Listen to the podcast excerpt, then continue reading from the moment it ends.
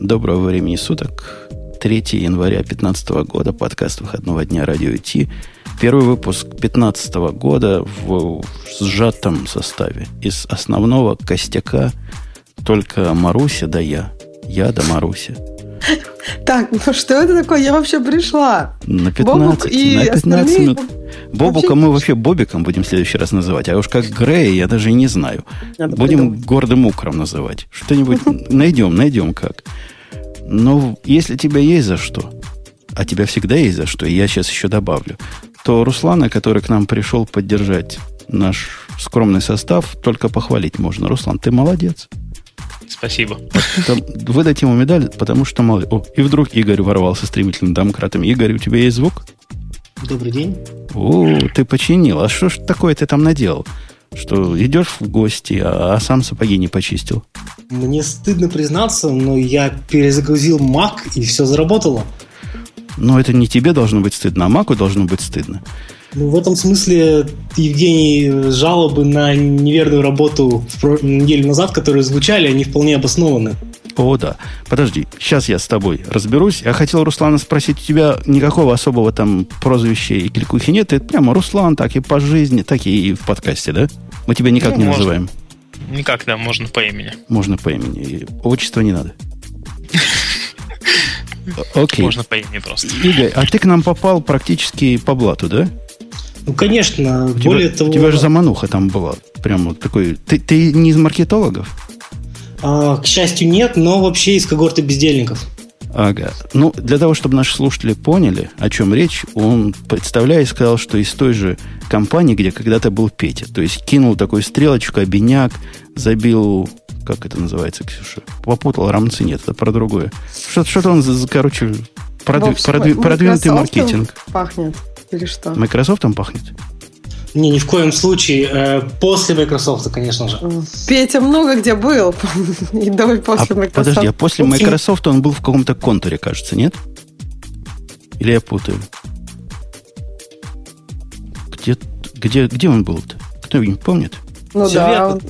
Тот самый контур, который покрыл как э, быковцу своим софтом большую половину компаний этой страны. Этой страны. Этой стороны, той, той стороны, то есть понятно. В общем, ты тоже из этих, которые народное население обманывает, и какие-то, какие-то сервисы непонятные. Без бум... Кому надо ваше безбумажное производство и бухгалтерия? Кому это надо? Есть один S бухгалтерия, все, все проблемы закрыты, все области покрыты, все решено. Кому, кому вы нужны вообще? Ну, про 1С бухгалтерию есть отдельная история, скорее Не, истории мы не А слышим мы твои. уже начались. А, да, да, да, это я так, это я так разминаюсь. Мы тебя, Может, Игорь, мы тебя, Игорь, вообще не слышим. То есть, что-то у тебя, видимо, ваша компания не способна предоставить хороший интернет. я буду стараться. Окей. Ну что ж, э, кто у нас? Ксюша, Руслан, Игорь. Все, понеслись, и это уже было понесшееся. Я просто напомню, что в честь Нового года не надо забывать о старых друзьях. Догадываетесь, о чем я? Все догадались. Это шоу создано при поддержке Digital Ocean. Digital Ocean – провайдер доступного облачного хостинга. Всего за 55 секунд и 5 долларов в месяц вы можете создать свой облачный сервер в одном из дата-центров, расположенных в Нью-Йорке, Сан-Франциско, Амстердаме и Сингапуре, и управлять им с помощью простой, интуитивно понятной панели управления или воспользоваться мощным API. Начните прямо сейчас. Введите промокод RadioDefist при регистрации и получите 10 долларов бонуса на аккаунт.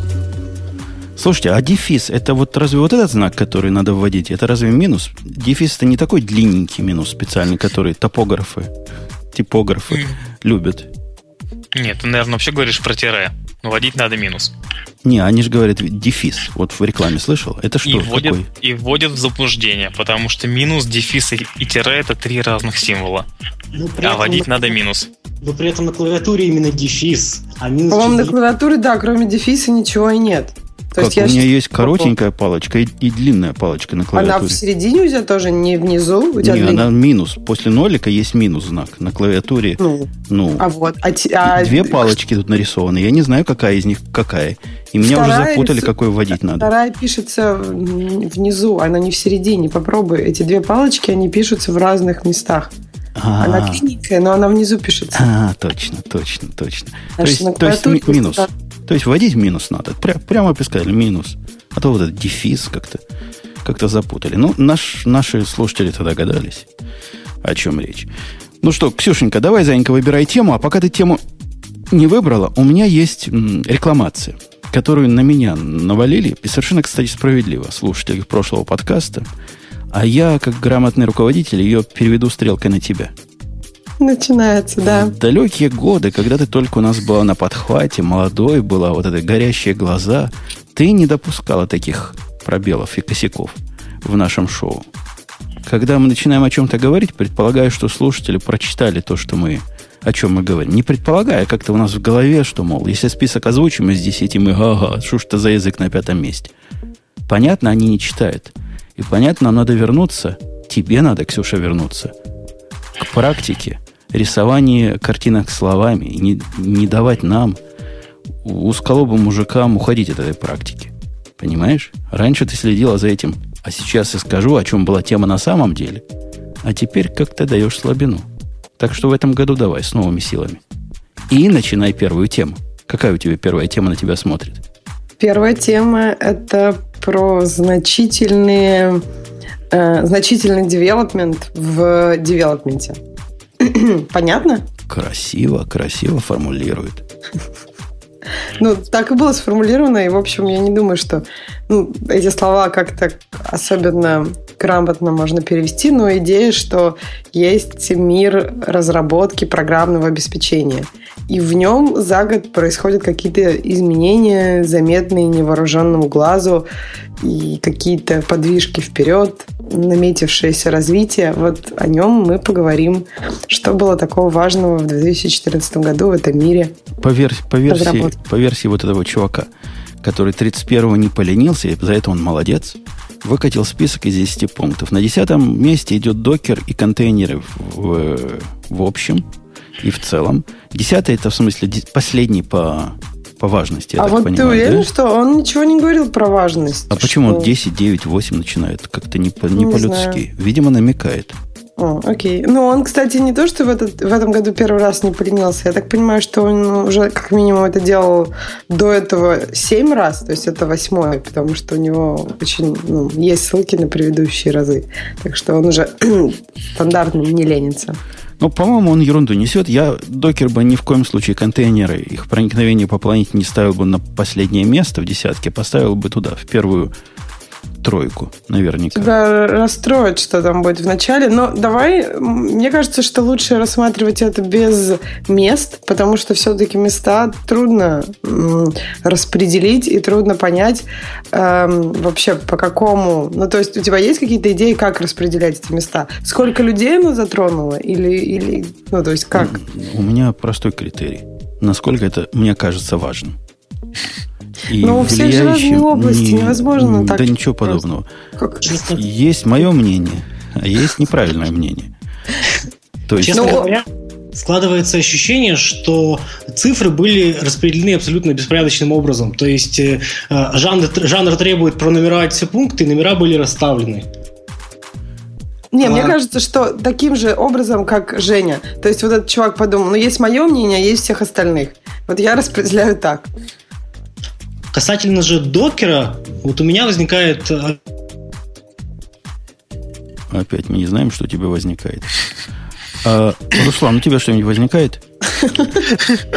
Я тоже согласен, то, что спорно нумерация, когда докер ставится ниже того же ангулара, ну, то это несколько странно.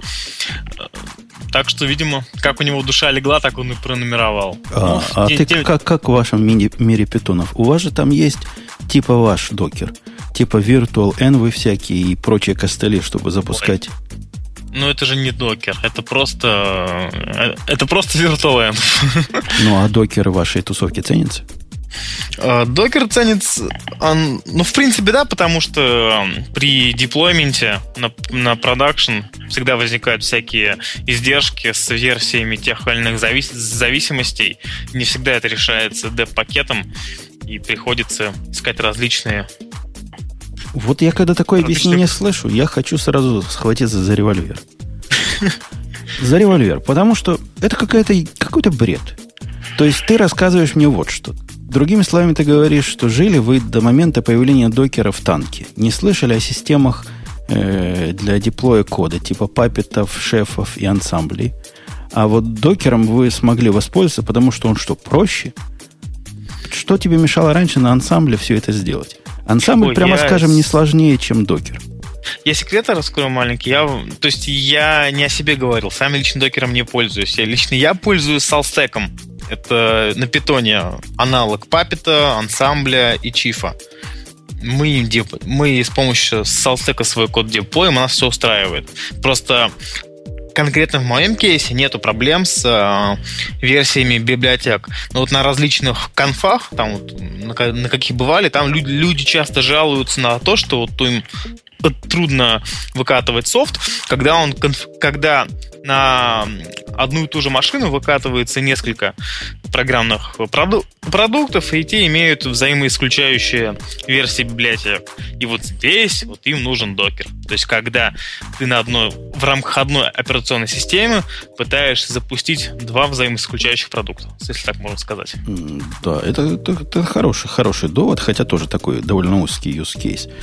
Понятно, понятно. В общем, докер ты не в зуб ногой, а ты, Ксюша, к докеру тоже, да, так? Э, слышала, да, в этом подкасте Ну, я не использую докер на...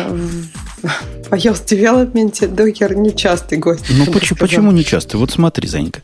Тебе, например, у вас вообще принято к базам данных коннектиться, когда вы пишете программы в вашем мире? Бывает да, такое? Но а к правильной нас... базе данных типа Монги вы коннектитесь к хранилищу? К Из iOS-приложений? А нет. Что, нет, так не бывает, да? То есть нет. на бэкэнд не ходите? Там, нет, там просто... Нет, но в принципе, ты можешь ходить на, на бэкэнд, но зачем ты будешь сам это делать? Я, я не понимаю, то есть почему не сделать какие-то с бэкэнда API, которые тебе будут просто отдавать ответы, а не сам ты будешь внутри коннектиться. Мне кажется, тут ключевой момент, мы с тобой это уже обсуждали, и ты сказал очень правильную тогда фразу. Если ты там пишешь бэкэнд, то да, ты должен и докер, и все, что вы обсуждали с микросервисами. Если ты пишешь не бэкэнд, а клиентские приложения, то ну, это немножко не так важно и не так актуально для тебя. Если ты пишешь клиентскую часть, то есть очень много других моментов, которые ну, намного сильнее оказывают влияние на твою ежедневную работу и на результат твоего труда. Номером девятым в списке товарищей идет DevOps как Significant Software Development. development. Почему это Software Development Development? Я так подозреваю, он как раз тот самый Salt и, и Puppet и все прочее. Да. Да, он как раз там говорит, что я просто читала там все эти много слов, он говорит про то, что он хотел это все сделать вместе с докером, то есть чтобы там 10 и 9 было одно и то же, но потом он решил выделить докер во что-то такое отдельное, может быть, поэтому он его и как бы поставил на самое последнее место, потому что все-таки общее DevOps движение, на его взгляд, важнее. И он там еще говорит, что очень много конференций, очень много разговоров про DevOps. Это действительно сейчас что-то такое очень важное. Вообще вот это, не знаю, как вас, коллеги, а мне кажется, область, если бы я работал в области средств автоматизации DevOps, в том же Ansible, например, который как сумасшедший шлет мне письма, я уже от них 50 раз отписывался и просит, купи да купи у нас хотя бы наш стартер Edition, он всего 99 долларов в месяц стоит. Но это чтобы не с командной строки запускать Ansible Playbook, а прямо нажатием на кнопочку. Как-то дела у них с выходом того самого предыдущего пункта, мне кажется, стали хуже, а будут еще хуже. Не знаю, кому как, а мне Ansible этого надо все меньше и меньше. Мне он нужен для того, чтобы навалить на свежий инстанс э, все, что надо для запуска докера, и, в общем, больше и не для чего. Он и, ну, и обновлять потом все это дело. То есть никаких сложных э, конфигураций уже строить не приходится. А были у меня там такие, что прямо вау. А теперь не надо вау. Ну, может быть, об этом тут и речь, что теперь не надо вау и хватает докера, чиф, папета и всем-всем-всем? Ну да, залил чифом, папетом, энсимблом и солтом базовый наборчик, а потом уж накатывать туда докеры поверх. Тем же самым Ansible можно и докер накатить, то есть контейнер доставить. C++ 14. Кто-нибудь... Тут сказано в статье, что C++ или не в этой статье где-то, что это самый популярный на планете Земле язык. В этой, в этой. Меня удивляет это, причем мне кажется, что это товарищ веб-девелопер. И откуда у него такое мнение, мне интересно тоже. Честно ну. говоря, какие-то смешные доводы приводятся в оправдание того, что этот год э, должен быть успешным для 14 плюсов. А, во втором абзаце утверждается, что все дело в книжке. В книжке вышла книжка, и поэтому должен быть успех.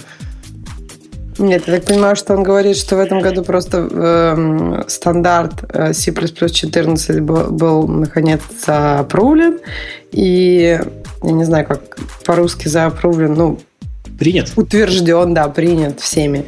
И поэтому это не то, что он успешный, просто вот 2014 год это какая-то веха в C++. А книжка вышла, мне кажется, тут интереснее, что в ней 300 плюс страниц а, а, об изменениях в языке. То есть, э, если ты, например, начинаешь изучать язык с нуля, то тебе надо сначала тысячу плюс страниц про старый эдишн языка, и потом еще 300 плюс про... Кто-то просто просится, чтобы выпустили э, C++ 14 good parts о 30 страницах. Ну да, краткое содержание. Или для, для нетерпеливых. Вот для Java 8, которая следующая идет с номером седьмым, есть книга Java 8 для нетерпеливых. И хорошая книга, действительно, нетерпеливые могут посмотреть, пробежать краем глаза и увидеть, что это реально э, крупнейшее. И его сравнивать, что это крупнейший change, крупнейшее изменение с Java 5, я бы даже поспорил. Мне кажется, это самое крупное изменение языка за всю его историю. Ну, так я так понимаю, мне никто не возразит. Для нетерпеливых, э, почему, ну, то есть, а Java 8 же уже, то есть... Ну, на Java уже 8 уже, уже есть да. книги про 300 плюс страниц. А, а вот эта книжка там на, на 50 страниц. И хороший такой вводный курс для тех, кто любит читать книжки. И я ее просмотрел по диагонали. Действительно такая книжка, ну, читабельная. Рекомендую. Но это для тех, кто уже с Java, то есть это именно про изменения, поэтому 50 страниц. Ну, да? про изменения, и предполагается, что, что они не дописали, ты сам додумаешь. Mm. Номером да, шестым как раз твоя область, Ксюша. Swift да. Programming Language, который Objective-C просто засунет в, в историческую небытие. Ну, там так не сказано, и это займет у Свифта, мне кажется, очень долгое время, чтобы куда-то кого-то засунуть, потому что он все-таки очень сырой сейчас. И как в последнее время все, что выпускает Apple новое, есть все-таки ощущение, что оно недоделанное, что они выпускают, потому что нужно выпустить, но доделывают это в процессе с апдейтами и не всегда особенно продумано к сожалению. Но интересный момент, да, что как раз, который отмечен в этой статье, о том, что Swift, он не э, бежит поверх Objective-C. То есть он работает как бы рядом, у него есть разные внутренние серьезные изменения по сравнению с Objective-C, которые, в общем-то, и предполагаются, что сделают его быстрее, чем Objective-C, в принципе, которые дают такую возможность быть быстрее, э, что сейчас очень спорно, потому что есть очень много разных тестов, которые одни показывают, что да, он быстро, другие нет, и так далее. Ну, мне кажется, что это большое изменение, и я думаю, что все-таки Swift в итоге Objective-C как-то вытеснит, но не быстро. Если вы сейчас думаете, что учить Swift или Objective-C, то ну, просто такие вопросы часто возникают, то мне кажется, что вы можете начать со Swift, но при этом вам постоянно придется изучать какие-то моменты из Objective-C. То есть не получится так, что только Swift. Окей. Okay. Номером пятым у нас тут есть э, разработчики UI поганых, кроме Ксюши? Есть, есть разработчики то, вебов. То есть Angular ты понимаешь? Я понимаю, здесь автор э, его ставит чуть ли не в один ряд с jQuery, э, заявляя, что такая ну, был столь же упоминаем в, в различных Stack Overflow, как и jQuery. Ну, я бы, честно говоря, не спешил такими почестями для Angular, потому что если тот же самый jQuery в свое время прошел своего рода естественный отбор, всякие мутулсы, иксаджаксы были забыты, и сообщество выбрало jQuery, то вот на поприще библиотек с э, двойным, би... с двойным биндингом, где вот со стороны дом и со стороны моделей э, есть биндинг к объектам, здесь Angular еще, как бы, на мой взгляд, э, битву не выиграл. А по- по-моему, пока... по-моему, уже выиграл, по-моему, уже все. Теперь, когда мы искали человека для Angular к себе в контору, их просто как грязи. То есть и Angular используют в Enterprise. Реально, вот этот чувак, которого мы взяли, он в Сирсе работал. В большой сети магазинов. То есть, если Сирс Angular использует, то уж все его используют. Куда уж. Ну, а первый программист наш, который писал для веба, он пытался с jQuery наш продукт сделать. И завалил все сроки к чертовой матери в дребезги напополам. Я не знаю, говорит ли это о программисте или о jQuery что-то. Но новый на ангуляре. Сначала мы сами за три дня все на ангуляре написали. Совершенно простая штука, несмотря на то, что ее ругают за сложность. Я не знаю, что там сложного. Нет, здесь просто как бы суть, на мой взгляд, то, что вот есть Angular, есть э, Knockout есть back, back, Backbone. Вот, на мой взгляд, то есть вот три продукта еще как бы спорят друг с другом, и то, что за Angular стоит Google, ну, честно говоря, еще ничего не, не означает. Ну, не знаю, как вы, а мы выбрали Angular в свое время. И, кстати, этот подкаст был помощником э, в этом выборе. По простой причине мы тут его чаще, чаще всего употребляли это слово. И когда дискуссия возникла на работе, что использовать, я рассказал все ключевые слова, которые слышал. И признался, что Angular слышал чаще всех. Вот я, кстати, тоже хотела сказать по поводу вот трех продуктов, которые были озвучены. Angular я слышала много, а вот остальные, мне кажется, ну, может быть, когда-то там один раз то есть, кажется что-то знакомое, но очень далеко. А Angular, ну, не знаю, его очень часто можно увидеть просто его упоминание или какую-то дискуссию или еще что-то. И у меня еще вопрос такой. Это вот jQuery и Angular, это фреймворки, да? То есть, то есть в вебе ищут людей, которые могут писать на каком-то конкретном фреймворке, да? Ну, jQuery это все-таки не фреймворк. jQuery это просто это... библиотечка. А Angular это, да, это то, что подразумевает некий подход и каркас к разработке фронтенд приложения. То есть Angular, я не знаю, насколько это смелое заявление, но, возможно, можно поставить в один ряд с таким монстром, как XJS, например. Ну, вот как-то так. Ну, вот лично мы, конечно, в своей работе тоже Angular используем. И, в принципе, довольны. Ну, конечно, его многословность, она порой ну, допечалит. А это вы еще на Java не писали. Номер, номер четвертый это Cloud Computing как явление. Подожди, мы говорим о development, development, software development. Cloud Computing это software development в его понимании. Чего он имеет в виду, Ксюша? Ну, мне кажется, он рассматривает просто такую область общую разработки. Миграция и... всей разработки в облака. Ну да, но, наверное, да. Он говорит о том, что этот код был очень большой для клауда, и все советовали там, мигрироваться в облака, кроме Амазона. Теперь в облаках есть Microsoft и Google, которые активно конкурируют. И именно вот этот год, 2014, стал годом, когда конкуренция стала очень сильной, игроков стало много, и есть смысл мигрировать в клауд.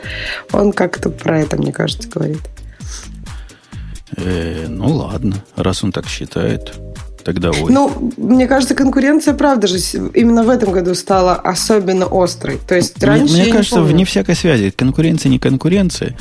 Cloud Computing это уже это, это уже это уже не новость. Даже в 2014 году это уже не новость. Это новость 2013 года. Нет, я согласна, но вот статей, которые были в этом году, когда Microsoft говорит, только мы в клауд-компьютинге, посмотрите наши графики, когда Amazon на своей конференции выкатывает очень много всяких изменений, то есть, мне кажется, есть знаки того, что конкуренция стала особенно острой, и предложений для людей все больше, наверное, резонов идти в клауд, если ты думаешь об этом, потому что предложений много, цены падают, но это, это наверное, стало просто более доступно крупным, скажем так. Ну, вот более что интересным. касается падения цен, это действительно знаковый год в этом смысле, потому что когда цены падают, я не помню, больше, чем на 50% за раз, а такое было у нас где-то в апреле-марте, если я, если я ничего не путаю, то да, это действительно важно. Но падение цен затормозилось, то есть его производная от, от падения стала как-то более прямой – более плоской. И ожидать особого падения я бы на месте тех, кто ждет, вот сейчас клауды упадут до такой цены, что будут нам доплачивать за приход, и я бы не стал. Если вы собираетесь переходить, видимо, такие цены будут долго. Или примерно такие. Последняя конференция Амазона никакого существенного падения цен нам не предоставила. И Google тоже молчит тряпочку, а Microsoft он вообще третьим идет и просто сравнивает, опускает свои цены до уровня конкурентов. Так что вот это похоже, как говорят социалисты, справедливая цена. Но Google, по-моему, был тем, кто первый опускал цены. По-моему, Amazon не, не опускал их первый. Amazon постоянно опускал еще до того, как Google не было Ну, это да, до конкуренции, но они опускали не так агрессивно, по-моему, как стали, вот когда была гонка. Не цен. так, ты права, не так. Но я опять же повторюсь, что скорее всего этот рынок, этому рынку уже дальше некуда э, опускать цены, и, видимо, они будут просто двигаться в сторону предоставления дополнительных услуг, которые краем глаза кажутся бесплатными, а если присмотреться, либо привязка тебя, либо там скрытая цена все-таки есть. Так что смотрите, дорогие, внимательно. Номер третий – технические проблемы и падение – это что, development такой? Significant. Что это несет такое? Что? Ну, подожди, это темы, которые мы обсуждали за год. Это темы, которые вот сообщество так, программного, ну, тех, кто пишет программное обеспечение, тех, кто вокруг всей этой индустрии обсуждала. Оно, ну, вот эти технические падения, это было то, что мы часто обсуждали в этом году. То есть согласись. кровавые сердца, SSL Нет, это следующий. Это следующий. Это, это, это не, это не он, Да, он про security, и это самая, на его взгляд, самая важная тема уходящего года. Подожди, а, а второй, второй, пока мы до первого не дошли. Номер два это открытие .NET Core и Visual Studio Community Edition стала доступна публично. Это кто-нибудь может понять, что это означает для альтернативного мира? Ну, вообще, э, я слегка соприкасаюсь с разработчиками на .NET и могу сказать, что наблюдается определенное оживление, э, изыграется блеск в глазах от этих новостей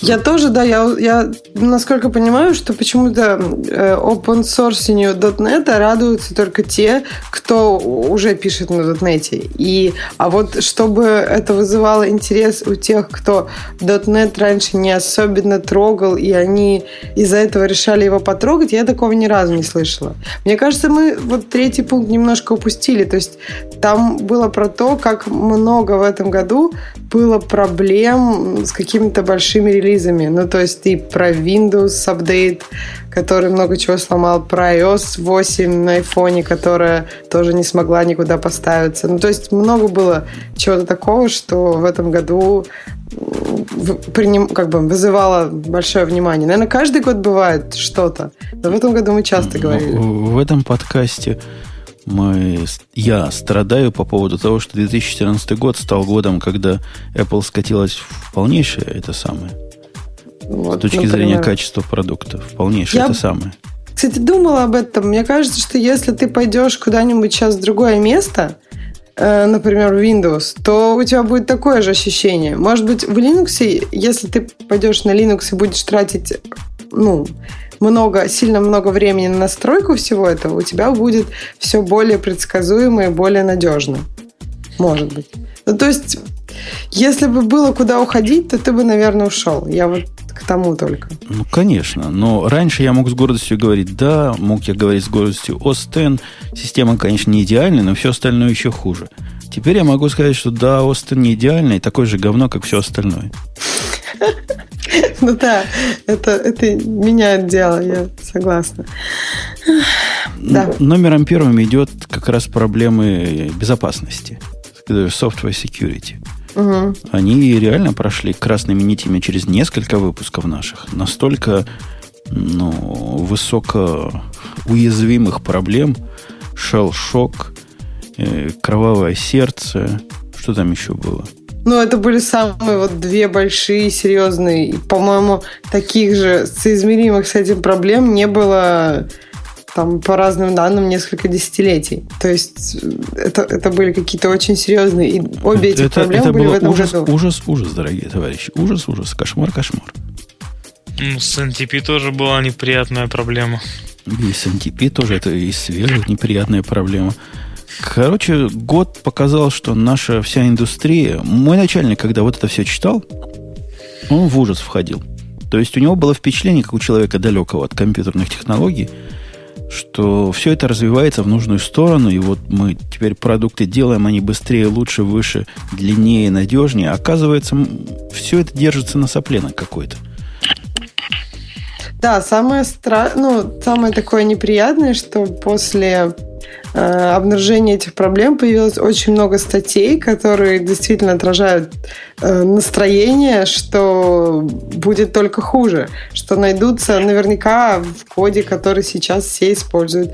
Есть еще более серьезные проблемы, и абсолютно точно есть люди, которые ищут эти серьезные проблемы, и они могут их найти, люди, у которых не очень добрые намерения могут найти их намного раньше, чем те, у кого добрые. В общем, что, действительно это страшновато. Что самое прискорбное, что теперь нельзя так просто кивнуть в сторону известного высказывания Линуса, нашего Торвальца, про сотню глаз, которые обязательно найдут все эти уязвимости. И даже непонятно теперь, какой, какой фразой прикрываться и как защищать наш код. Не защитишь. Мы теперь с голым кодом стоим против всего мира. И весь мир смотрит э, вожделенно на этот самый голый код. И только и собирается нас всех обидеть. Давайте вот в эту сторону перескочим через тему. Мы к ней вернемся, Ксюша. Я знаю, что ты функциональщину прямо любишь, как, как ой. Была нашумевшая история о, о том, как чувака обидели. Там неправильный заголовок был в начале, э, что он из S3 из-за проблем с S3, там из заголовка так можно было понять, попал за день, день на 2500 долларов. Прошла через вас эта история, коллеги? Нет, рассказывай. Ну, и в этой заметке, которая у нас сейчас вот выделена, тоже про S3 говорится. Про S3 там, там не совсем про S3. Там один мудила, чудило мудрый сделал проектик себе. Ну, конечно, на рубях. На чем же еще могут такие чудила делать проекты? На рубях написал проект. И он же красавец-красавец. Запилил вовнутрь свои ключи для Амазона. Поскольку для AWS, поскольку его мама стоя рожала, он про IAM не слушал ничего и не в курсе о том, что бывают разные привилегии. У него там только рутовый сертификат был, рутовый ключ – и этот ключ, он, конечно, красавец. Вы догадываетесь, что сделал? Засандарил свой ну, код. Да, выложил туда да, же. У, у них, видимо, в Руби так принято. Прямо в код. Но чтобы стать совсем уж красавцем года, он этот код еще закоммитил на GitHub. На GitHub, да. Ну, куда же, конечно. Ну, конечно. Все, все правильно все сделал. Правильные пацаны, все правильно сделали. Все, а потом за ним дурка приехала. Все правильные пацаны так и делают. Но он вообще поступил мудро. То есть, в отличие от всех остальных, которые просто пошли бы после этого спать, он понял, что сделал что-то не то. Убрал все свои комиты, почистил все, что можно. И уж после этого пошел спать, чтобы, проснувшись на утро, обнаружить счет на 2500 долларов от Амазона. Ну, а почему? Потому что там бегают боты по гитхабу, злобные-злобные боты. И вылавливают AWS ключики от таких чудаков. А после этого запускает при помощи... Почему? Он, он, у него ключики для S3 были. Но поскольку ключики были корневые, с ними можно было много чего делать. С этого момента начинается у меня непонятка. То есть каким образом он на 2500 долларов накрутил в день, наверное, можно. Надо посчитать. Просто у Амазона по умолчанию есть э, лимиты. Вот специально против таких случаев. То есть ты не можешь запустить тысячу дорогих машин вот сразу сходу, не запросив ручками у них увеличение лимита. Они должны рассмотреть и разрешить. Но, видимо, даже в рамках лимита можно поднять достаточное количество тяжелых инстансов для биткоинов, для вымывания биткоинов, mm-hmm. чтобы оно стоило вот столько в Мне как раз было интересно, что они там такого делали. То есть, если там у них есть какой-то сервис, то ну, не могут же они э, рассчитывать, что они с какой-то периодичностью будут находить таких лохов на гитхабе. То есть это нужно делать что-то конкретное. Ну да, майнинг биткоинов это хороший такой способ да что-то Я думаю, поделать. там вообще бот стоит, он вылавливает ключ, автоматически все это запускает, майнит, Конечно. закрыли. Амазон ему звонила. Звонила, звонила, а, а он, он спал. значит, спал. Но к утру они его простили, потому что молодцы. А, то есть они простили его, да? Что простили, так... простили. Сказали, ну, что, чувак, бывает. Бывает, ладно. Больше так не делай. Больше не выкладывай на GitHub свои ключи. Добрый Амазон. Добрый, добрый Амазон. Ну, вообще, да, странно. Он же сам опубликовал свои ключи. Просто ну, ну, он же не специально. Он же не он же майнил, понимаешь? Не он же все это. Он спал в это время. Если не брешет, конечно. Ну, то есть, да, вдруг он сам намайнил этих биткоинов, и потом Амазон виноват. Нет, я думаю, что он не сам, конечно, но идея странная. То есть у него не выкрали, скажем, этот ключ. То есть он его сам опубликовал. Поэтому тут, мне кажется, у Амазона, в принципе, в этом ключе было бы интересно посмотреть э, что, что значится в договоре Амазона с клиентом в июле по поводу публикации ключей. Вполне возможно, что если там еще не было нужных пунктов, то теперь-то они точно появятся и, и позволят им уже не возвращать такие деньги таким с таким коммитером. Ну, мне кажется, у них должно быть, да, что если вы как бы пустили свой ключ куда, куда-то угодно, то, то... Мне даже не думается, что особо в июле для этого надо. Ты, это твой аккаунт.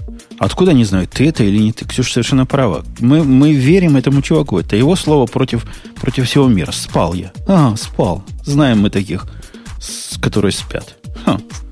Спал, ну. спал сутками. Знаем мы таких. Давай, Ксюшенька, твою любимую тему. Ты большой теперь поборник Хаскеля стала. С чего? Ну, все, все, кто говорит, все говорят, что ты теперь в Хаскеле просто только на Хаскеле разговариваешь. Вот как один из наших гостей чисто на питоне думает, а ты теперь на Хаскеле думаешь. Нет, ну я почитываю, конечно, про монады, но я не, не так, чтобы прям Хаскель, Хаскель. У меня есть...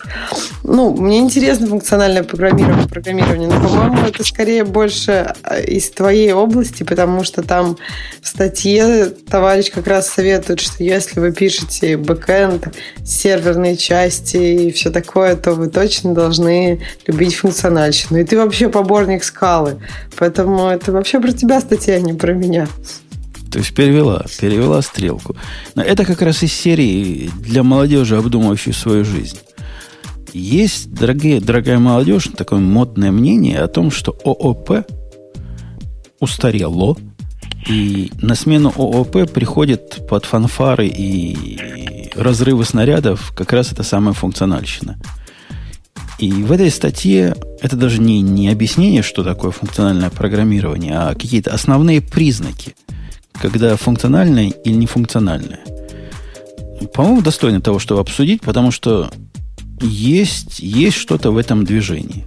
Но оно, я так подозреваю, пошло вовсе не от того... Тут автор рассказывает, что функциональщина вернулась к нам, потому что компьютеры стали быстрее, и лист вовсе не такой тормоз, как был раньше – и, и все прочее в этом же роде. Мне кажется, это ерунда на полном, на постном масле. Мне видится как JavaScript, как ни странно. Это главный тени толкая функционального программирования. Огромная армия э, типа программистов для UI пишут функциональный код, даже не подозревая, что они этим занимаются. Я, mm-hmm. я прав или я прав? Мне кажется, что вообще хорошо, что в этой статье затронут вообще момент о том, что функциональное программирование – это не что-то новое, потому что к нему сейчас повышается интерес, и можно, наверное, остаться с мнением, что функциональное программирование это что-то, что изобретено вот, вот прям недавно, и вот поэтому надо на него обратить внимание. Нет, действительно, это штука, которая была очень давно, и это функциональное программирование, оно базируется на математических концептах, я бы сказала, больше, чем базируется э, объектно-ориентированное программирование. А по поводу JavaScript, а разве вот вся идея с Erlang, который, ну, все-таки, в общем-то, был несколько, ну, несколько популярен сейчас, она пошла не раньше, чем JavaScript и функциональщина? Ну, как JavaScript это, это продолжатель Lisp. Я смело так скажу. Хотя, ну, конечно, да, я, хотя, я конечно, лиспяне передернули. Да, слишком смело, нет? Ну, ну, чувак, когда писал 20, 20 лет назад JavaScript, он, мне кажется, на Lisp смотрел. А, ну, на что ему еще было смотреть? Ну, язык, ну, реально функциональный. Чего? Ну, что вы на JavaScript? Он, конечно, убогий, и динамически по самой не могу, и чудовищный Просто с точки зрения всего. Парадигменный. Он не, не чисто такой, он чисто функциональный. Его трудно называть чисто функциональным вообще. Чисто функциональные языки существуют в академическом поле. Хаскель? В, в академическом поле он и существует, да. Не, ну там есть, конечно, моменты не пюр функциональщины, но большинство прям кор-часть, она, да. Для тех, кто не в курсе, о чем, о чем речь, что за функциональщина такая, есть, во всяком случае, в этой статье автор высказывает пять основных признаков того, что, собственно, составляет функциональное, функциональное программирование. Ксюша, что первое? Ну, первое он выделяет это функции первого порядка, да, наверное, это будет. Точно, так, так я забыл даже, что оно так по-русски называется. Молодец. И это означает а, что? Это означает, что когда у тебя мож, могут быть э, переменные, которая, в которую можно положить функцию, скажем так. То есть это... Функция, которую можно положить в переменную. Ну да, то есть так как функция. То есть как, так как всегда это можно было сделать с каким-нибудь C всю жизнь делаешь туда указатели и потом вызывай, раз, разыменовывай его и вызывай. То есть, с этой точки зрения, C это что ни на есть функциональный язык. Ну, да, но... Ну, да, в принципе... Окей. И номер два. Кто про номер два High Order Function расскажет нам доступно? Я просто про проси, ты же там можешь, ну, у тебя именно указатель, то есть ты можешь указатель на функцию, а не какая-то, ну, то есть у тебя не любая, ну, хотя да, в принципе, какая разница. Просто в то, что тут пример, я так понимаю, на JavaScript, и там вот у тебя да нет, переменная... Нет, конечно, конечно, конечно, это шутка юмора, потому что first class functions в C это side-эффект от, от его низкоуровневого всего. Да, Поэтому это, это не совсем, конечно, про то. А, а, речь а... идет о том, что ты можешь действительно объявить функцию как, каким-то видом и присвоить ее так же, как любой угу. другую сущность в вашем языке присваивается и переслать куда-то, и, в общем, манипулировать То есть, им. Да, как... работать с функцией, как будто это просто переменная. То есть, а функции такие же переменные, такие же жители вот этого пространства переменных, как любые другие. Именно, так. именно так. А high order function, то есть функции высшего первого порядка, порядка да? Высшего. высшего. Те были первого, а сейчас высшего а порядка. Сейчас высшего. Это да. значит что, Ксюша? А, это когда у нас мы эти функции можем передавать как параметры куда-то. В другие есть, функции, поскольку куда да, их еще передавать? Функции, да. Ну, то есть это как раз как там... Не, подожди, не то, что передавать, возвращать, наверное, как результат. Вот в этом, наверное, весь цимис. Перед... И то, и другое. Да, и то, и другое передавать так как это покрывается уже прошлым пунктом. Если они переменные функции можно присвоить, то мы уже покрыли это, да? А Но вот по, что по их идее, возвращаешь... Если они переменные, ты же можешь и возвратить эту переменную. Тоже, тоже правда. То есть вот эти два пункта как-то смыкаются сильно между собой. И на самом деле здесь глубока, глубока. Кто глубока? Я, Я даже не знаю, кто глубока. Глубока пропасть непонимания. С языком C, потому что а, та, там, и там мы можем также замечательно вернуть указатель, так же, как и принять его функцию. Ну да, конечно, можем. Но опять же, это то же самое сказать, что ассемблер это язык функционального программирования. Да. Поэтому это, конечно, лукавые. Все лукавые Потому что вот, это вот, двух, вот этих двух вещей мало для того, чтобы говорить про FP. Еще надо про чистое pure function сказать. Ксюша, да. надо сказать? Да, pure function – это когда функция не меняет ничего во внешнем мире. То есть она принимает некие данные и отдает некие данные. И она не меняет состояние вовне. И, ну, например, в Haskell, что вообще, что невозможно сделать pure function, функции – это, например, вывод там куда-нибудь. То есть эм, print, он в принципе меняет э, что-то вне ну, то есть что-то в окружающем мире. То есть он принял какие-то данные, и то есть после него мир уже немножко не такой, как был до него. А pure функция это что-то, а, ну, то есть чистая функция. Если по-русски, то я не уверена, что это так математически называется, но остановимся на этом. Она не должна совершать никаких изменений во внешнем мире. То есть взяла данные, что-то с ними сделала, отдала данные говоря на более формализованном языке, это такие функции, которые не имеют э, сайд-эффектов. И которые, в принципе, можно вызывать в любом порядке, в любом количестве, и ничего от этого не поменяется. Вообще в мире э, не, не чисто функциональном идея вот этих чистых функций, она довольно долго была каким-то странным зверем, было непонятно куда и зачем и кому. Но с развитием того самого мультикорного программирования оказалось, что чистые функции, какие и immutability, о котором там ниже тоже речь, это важные инструменты для упрощения проектирования конкурентных систем. То бишь, ну, если вы в современной Java, у вас там есть какой-то стрим, который можно параллельно выполнять последовательность операций над данными, либо последовательно выполнять. И вот эта прозрачность может достигаться только одним способом. Если каждый шаг выполнения вот этих действий над данными, он полностью независим от внешнего мира и независим друг от друга. Ну, то есть я соглашусь. Мне кажется, сейчас вот pure функции это что-то, что хочется иметь не только в функциональном программировании. Что-то, что считается хорошим стилем в, в любом, даже, ну, в любом ООП, потому что менять что-то в данных, в, в каких-то внешних данных, иметь какие-то сайд-эффекты, которые не ожидаются от этой функции, это всегда неприятно. И это может быть действительно прям совсем большой проблемой, если это конкарнт программирование.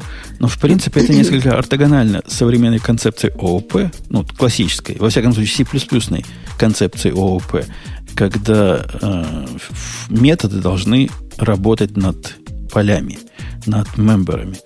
Там основная идея, когда у тебя состояние хранится в объекте. То бишь не только хранится э, в виде immutable, а именно меняется – своими внутренними методами. Это вот совсем в друг, совсем, совсем в другую сторону.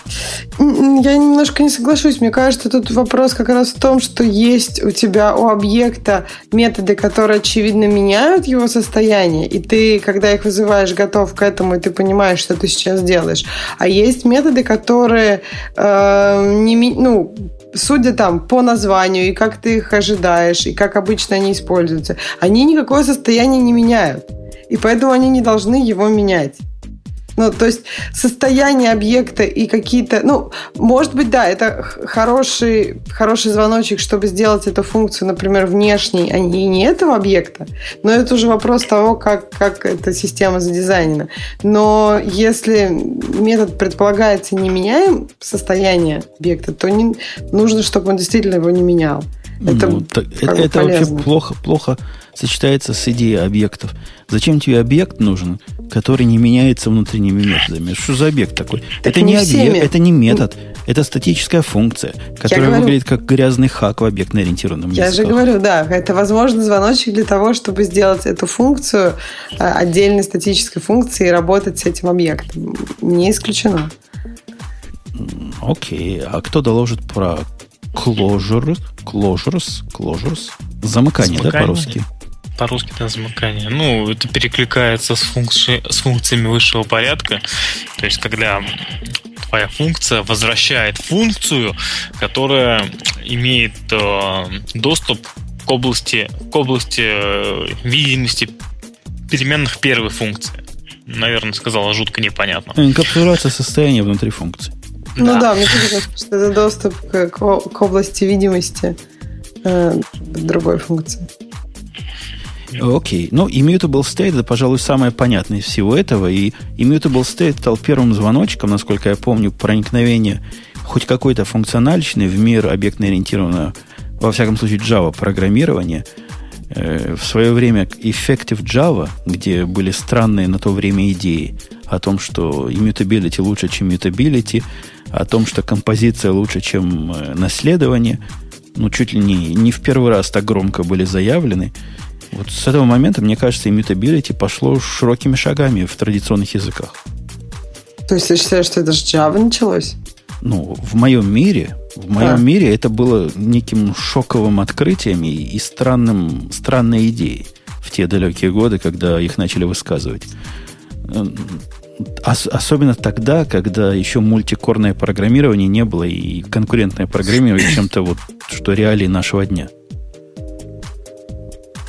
Ну, потому что, мне кажется, это особенно, это может быть просто там фатально, когда у тебя конкурент, но это и в любом случае э, не особенно эффективно писать с кучей сайд-эффектов и совсем, э, ну, наоборот, если у тебя все mutable. Наоборот, с точки зрения эффективности, то есть, ну, перформанса и производительности, mutable – как правило, лучше, чем immutable, если ты да. не используешь а особо хитрых, извращенных алгоритмов, которые про immutable А потом, заточены. когда ты это отлаживаешь, то ты тратишь очень много сил и времени на понимание, кто все-таки заменил это и почему оно тут меняется.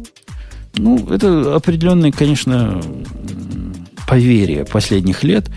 Можно и с mutable state писать аккуратно программы, и нормально их отлаживать и тестировать. Но, несомненно, с Immutable это делать проще. Здесь же еще интересный момент. Я про Java не могу сказать, но в тех же рубях или питоне вот все вышеперечисленные, скажем так, характеристики функционального языка, они присущи вот, и, и питону, и рубям тем же самым, и, думаю, многим другим. Java, думаю, тоже здесь не исключение. А вот Immutable State, о котором мы сейчас говорим, последний, он, в принципе, действительно стоит особнячком. Это последняя ипостась, которой нету эм, в классических языках программирования, которые в последние годы э, приобрели функциональные черты. То есть это вот э, скажем, в, в Erlang он полностью такой весь immutable, и и это там благо, это там хорошо и ценится. Почему а вот... делай все константами? Там в Java можно сделать все файналами. А вот в этом, в этом тебя... моменте ты сильно не права. Почему? Потому что в Java immutability это нерешабельная проблема. Ну, в смысле, Средствами на 100% Java нельзя решить. Ну, оно бывает либо беременное, Нет, либо не ну, беременное. Я имею в виду, что если э, мы э, как договариваемся использовать это так, я имею в виду. То есть, если мы считаем, что у нас тут есть идиоты, которые на это не согласны, которые будут использовать это по-другому, то, ну, наверное, во многих языках можно, Нет, ну, не знаю, не в Objective-C можно, например, уйти в runtime, и там ты можешь вообще делать все, что угодно, и как бы ты это там не защищай, э, ну, мало что тебе поможет. В языках, в языках которые, которые FP, которые по-настоящему функциональные. Mm. Нет, там от идиотов защита есть. А в Java ты совершенно права. Это чисто соглашение и какие-то mm. внешние защиты от уж самых примитивных дураков. А для защиты от э, таких креп, крепких дураков никаких э, read-only и файналов и, и делать copy on write не поможет ничего. Не, ничего не поможет. Они найдут, как испортить. Там это прямо несложно сделать. Вот такие пять основных признаков э, и основных, основных свойств. Дальше автор пытается объяснить, что почему нас объектно-ориентированное программирование не может спасти в мире мультикорного. Ну, мы про это много раз говорили. Ну, действительно, писать конкурентные программы на ООП можно, но сложно. И даже с, с высокоуровневыми поддержками на, на языковых э, конструкциях или библиотечных конструкциях это сделать так себе получается. А что, кто-нибудь тут из Go есть из вас? Я никого хотел про Go по, посудачить. Ну ладно. Ты пробовал уже Go? Про GoLang. Не, ну как пробовал. Я, я практически второй, втор, второй ненавидимый мной язык, третий ненавидимый мной язык после сначала PHP, потом JavaScript, потом Go. Почему? Потому что рубероид. Все же настолько хвалят. Ну да, то есть ты, по-моему, не рассказывал, почему он у тебя такой ненавидимый. Ну, то есть это что-то новенькое. Про то, про PHP это известный всем факт. А Go, то есть ты на нем что-то много писал или просто слышал и уже не любишь? Ну, как, я, я мало писал, но много читал. Так и что в нем такого страшного для, я не знаю, для мировой общественности? Да там много чего страшного. Ну, ну там, там, там страшно реально все. То, что они не считают важным, отсутствие, отсутствие вменяемого механизма обработки exception? неправильных результатов. Ну, exception, не exception, неважно. У них этот механизм отсутствует, по большому счету. Он сишный.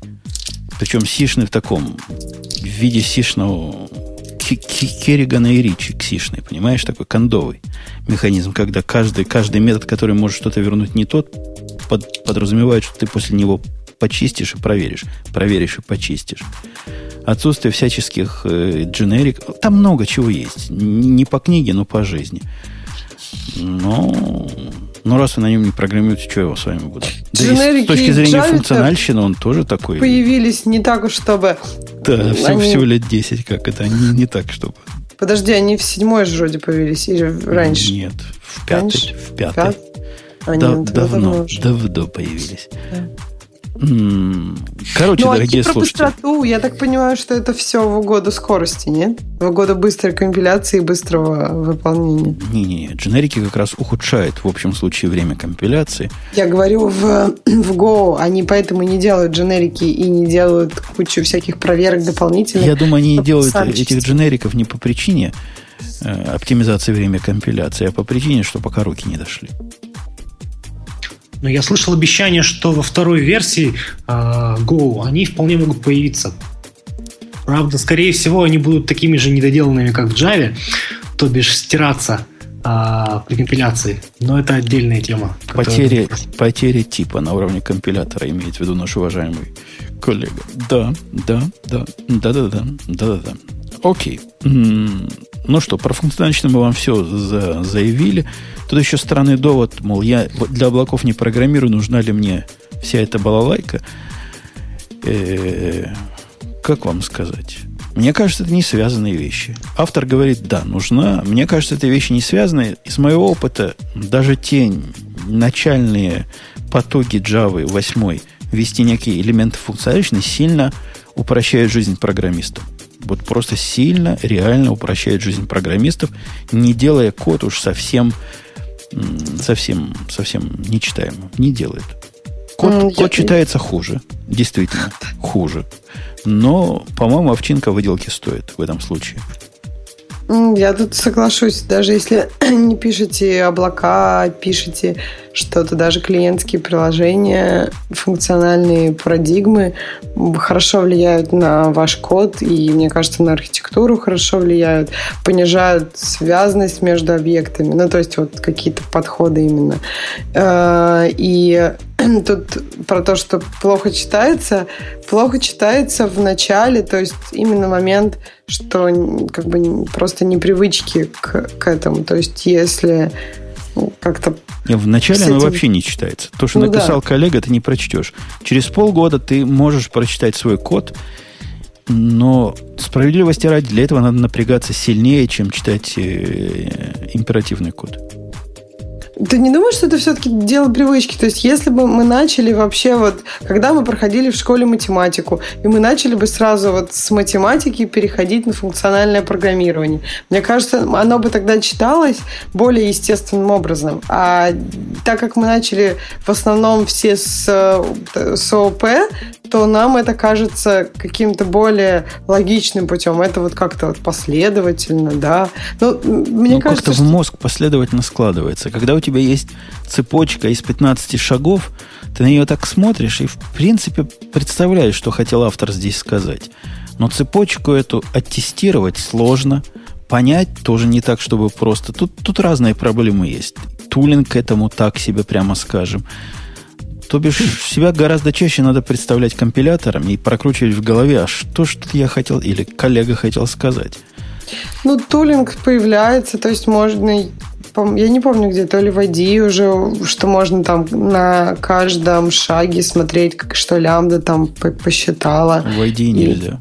Ну, то есть тулинг появится. То есть, да, сейчас, может быть, он не такой хороший, как для ООП, но тоже бывают свои какие-то там заморочки с тулингом всегда. В, в общем, в тему понятности, прошу прощения, что перебил Ксения, э, функционального синтаксиса я хочу поделиться ссылкой на на слайды, которые, по-моему, еще не, не, не звучали в этом подкасте, а, некий товарищ, знаток F-Sharp, пытался в шуточной манере показать, как простыми преобразованиями можно а, синтаксис, понятный а, любителю императивного стиля на C-Sharp и он пропал. И он да? пропал. Длинные речи его скайп не выдерживает. И, собственно, я к скайпе поддерживаю. Зачем нам длинные спичи? Не зачем. Ксюша, новая тема будет ну, какова? Давай просто закончим про то, что стоит на это посмотреть. Если вы... А, ну вот у меня есть еще момент, если вы просто хотите на это посмотреть и давно собирались, на Курсере есть замечательный курс, называется Programming Languages, и там про ML, там про фун- чисто функциональный, ну, достаточно функциональный язык, там про сравнение языков программирования, парадигм, это всего там два месяца с загруженностью там 4-6 часов в неделю. В общем, если у вас есть это время, то точно стоит Я, я ходил на это курсере на курс Паска, э, скалы от Тоже Адерского. Тебе понравилось? Это настолько, настолько чудовищная трата времени, я вам доложу. Почему? Ну, то есть, он бесполезен более чем полностью. Для тех, кто программировать не умеет, там непонятно все. Для тех, кто программировать умеет, там половина скучно, половина заданий чудовищно, а тому, чего тебя учат, относится к скале никак. Мне кажется, что ты немножко не за этим туда ходил. По-моему, этот курс про именно функциональное программирование и про то, чтобы как, то есть понять функциональное программирование через скалу. Если ты уже понял функциональное программирование... Так он не то понимание. Он действительно учит, как сделать какие-то тривиальные задачи функциональным способом. Но ни одного объяснения для себя в результате этого курса, а почему же я должен был делать это все так, а не нормальным образом, не напрягая мозг, и, собственно, и результат быстрее получится. Из этого курса э, ты не вынесешь. И, во всяком случае, я не вынес. Я, я его не дотянул до конца, он такой нудный более чем полностью. У тебя вопрос в том, у тебя, тебя правда волнует, почему ты должен эту дел, задачу делать функционально? То есть у тебя нет ответа на этот вопрос из своей практики? Задачи, которые решаются там в виде домашних заданий, а, они, они абсолютно академическо-учебные задачи. И приложить, представить себе, как эту задачу, ни одну задачу из тех, что я там решал, даже мысли не возникает, как-то наложить на практику. Она, они вообще из другого поля. Из поля, там, я не знаю, нахождение там в каком-то... Я, я уже не помню чего-то. Какие-то решения каких-то головоломок, вот такого характера задачи были. В общем, страшно далеки они от народа, эти академики. Так это же курс не про то, что, ну, не про какие-то практические задачи. То есть все-таки немножко, понимаешь, через практическую задачу редко э, возможно что-то показать именно вот, ну, на примерах. Ну, конечно, иногда возможно. В курсе, который про программing languages, там одну и ту же задачу решаешь двумя способами, то есть на email и на Ruby. И просто можно сравнить, э, ну, и сломать себе голову насчет какой-то одной задачи, которую ты можешь двумя способами решить, и увидеть разницу, например. Но она не такая уж практическая. Это скорее академическая задача. Там ну, то есть там нет какой-то ну, вот этот шажок от академических задач и от вот такого понимания, как вот вау, вот Tail Recursion, это вот то, что мне надо каждый день. От этого курса не возникает. Не возникает. Окей. Дальше. Ксюша, дальше. А, дальше, дальше, дальше, дальше. Интересно.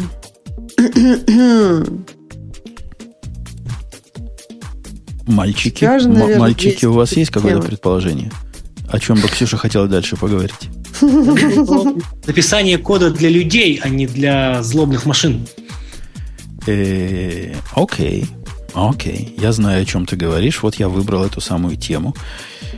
Э, Ксюша, ты пишешь для компьютеров или для человеков? Эм, для человеков. Определенно а зачем ты это делаешь?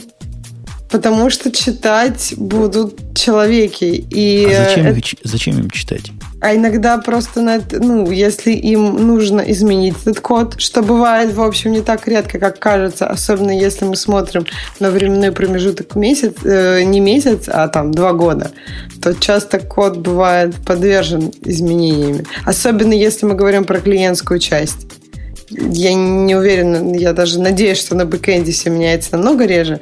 Но если мы говорим про клиентские приложения, можно посмотреть на апдейты различных iOS-приложений, которые раз в месяц там что-то меняют, и это должно быть заметно пользователю.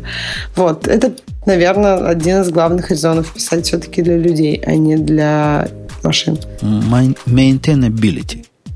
Такое да. особое слово. Ну, а кто еще с Ксюшей согласен, не согласен? Потому что у меня есть противоположное мнение. Но у тебя же про, про бэкэнд, как обычно. Ну, у меня мнение такое. Я с тобой согласен, что пять лет назад под всяким словом, что ты сказал, я подписался двумя подписями. Да, действительно, сопровождение программ это 90% раз, было 90% разработки. Да, действительно, писались программы на годы, на века, и продолжать их сопровождение было крайне важно. Да, действительно, при разработке большого проекта, если мы не читаем по частям или полностью, не обозреваем целиком или, или хотя бы большими кусками, он скорее мертв, чем жив, и следующий за тобой будет, будет умирать. Но, мне кажется, и в этом месте начинается парадокс. Парадокс, парадокс. В последнее время эта проблема как-то стала мягче – и таких требований писать читаемый для людей код становится... Они, они, конечно, есть. Конечно, хорошо бы, чтобы ты мог свой код почитать хотя бы в процессе разработки этого кода. Не говорю уж, а через 6 месяцев. Но не настолько это уже критично. И не критично это по двум причинам. Во-первых, э, проникновение по планете микросервисов и инкапсуляция этих приложений в нечто мелкое – которое зачастую проще выбросить, чем разбираться, что там было, и написать заново, с точки зрения времени эффективнее будет, даже если оно написано для людей. Это раз. И во-вторых, короткий срок жизни программ в последний, укращенный срок жизни программ в последнее время тоже. И как-то заставляет сомневаться, а надо ли настолько стараться делать программу, которую смогут сопровождать 20 лет, когда на самом деле ее перепишут через 3 года. Ну, мне кажется, я... что тут у тебя просто у самого изменилась ситуация. То есть раньше ты работал в большой компании над большими. Ну, то есть проекты раньше были не больше, чем сейчас у тебя. То есть это не, не может влиять твое, ну, как бы, то, чем ты занимаешься в рабочей деятельности на вот, вот это вот видение. Все может быть, но я сомневаюсь. По сути, я не пишу ничего другого, что не писал бы раньше. И, наоборот, проекты у меня гораздо более разухабистыми, то есть разноплановыми стали. Раньше тоже был чистый такой фронт, э, бэкэнд, простите, и такая чистая инфраструктура, которая вообще никуда и нигде. А сейчас она уже выглядывает ножками и ручками в наружу. Так что нет, я, я, я отказываюсь принять твой довод. Я, конечно, сейчас, наверное, совершу очень глупый поступок, попытаюсь поспорить с Умпудоном, но все-таки я не очень разделяю эту позицию, ведь вот ты назвал два аргумента, почему не обязательно писать код для, для людей, хватит кода для машин. А как же такие моменты, как, во-первых, тестирование? То есть, если у тебя код написан как бы не не разбивая на, на блоки, не, не, не деля на маленькие, на много маленьких функций, на много маленьких метод, мет, методов, это все достаточно трудно тестировать. Гораздо проще тестировать мелкими кусками. Это во-первых. А во-вторых, ну, это как бы самоконтроль, самообразование, то есть когда ты не позволяешь себе скатиться в, в какую-то лапшу и стараешься, чтобы код был все-таки даже, как сказать, радовал глаз скажем так, форматированием, красивыми отступами, ну и все остальное. Ну, вот это тоже overrated. Смотри, и у меня и по поводу тестирования есть тоже особое мнение. Я, я большой поборник тестирования. Я считаю, неоттестируемый код – это незаконченный код. И кто, у кого нет времени написать тесты, тот пусть лучше занимается другой профессией. Но при всем при этом проникновение функциональщины по планете ухудшает тестируемость кода с одной стороны, то есть юнит-тестирование. Там просто его код, который выглядит как цепочка преобразования данных, слож, реально сложно тестировать. Да, у него нет состояния, да, его не надо никак особо мокать, но оттестировать его поведение сложно. А в угоду тестирования разбивать довольно элегантную трубу, где с одной стороны вливается, а с другой стороны бассейн наливается, и все готово, исключительно для тестирования, мне кажется, чисто, чисто странная идея. То есть тестирование у нас портится само по себе новыми необъектно-ориентированными технологиями как факт. С другой стороны, оно передвигается в сторону из юнит-тестирования, во всяком случае в моей практике, все больше в сторону функционального тестирования. И в этом смысле как-то уже не так важно все, что ты упоминал. И размер функций, и, и вот эти состояния между функциями, как ты вызываешь одну другую, это какие-то уже другие проблемы становятся. То есть функционально тестировать модулями, ну, можно любой код практически. А давайте определимся, что мы имеем в виду писать для человека и для компьютера. То есть вот в этой статье, например, писать для человек, человека, это значит не использовать там название а-ля callback 6 или там, я не знаю, название функции 1, 2, 3. Ну, то есть мне кажется, что писать вот в таком ключе, когда называть функции переменные 1, 2, 3, это просто ну, издеваться над самим же собой. То есть тут не надо ждать 6 месяцев, чтобы не понять, что ты написал. То есть просто ты отвлекаешься на чай и уже не понимаешь, почему это 1, 2, 3. Я, я тебе приведу пример, Занька, чтобы ты понял, о чем я говорю. Потому что нет чего лучше, чем пример, правильно? Что может быть лучше примера? Да. Два примера. Вот, вот такой пример. У меня есть заказчик, который присылает э, вечером два файла.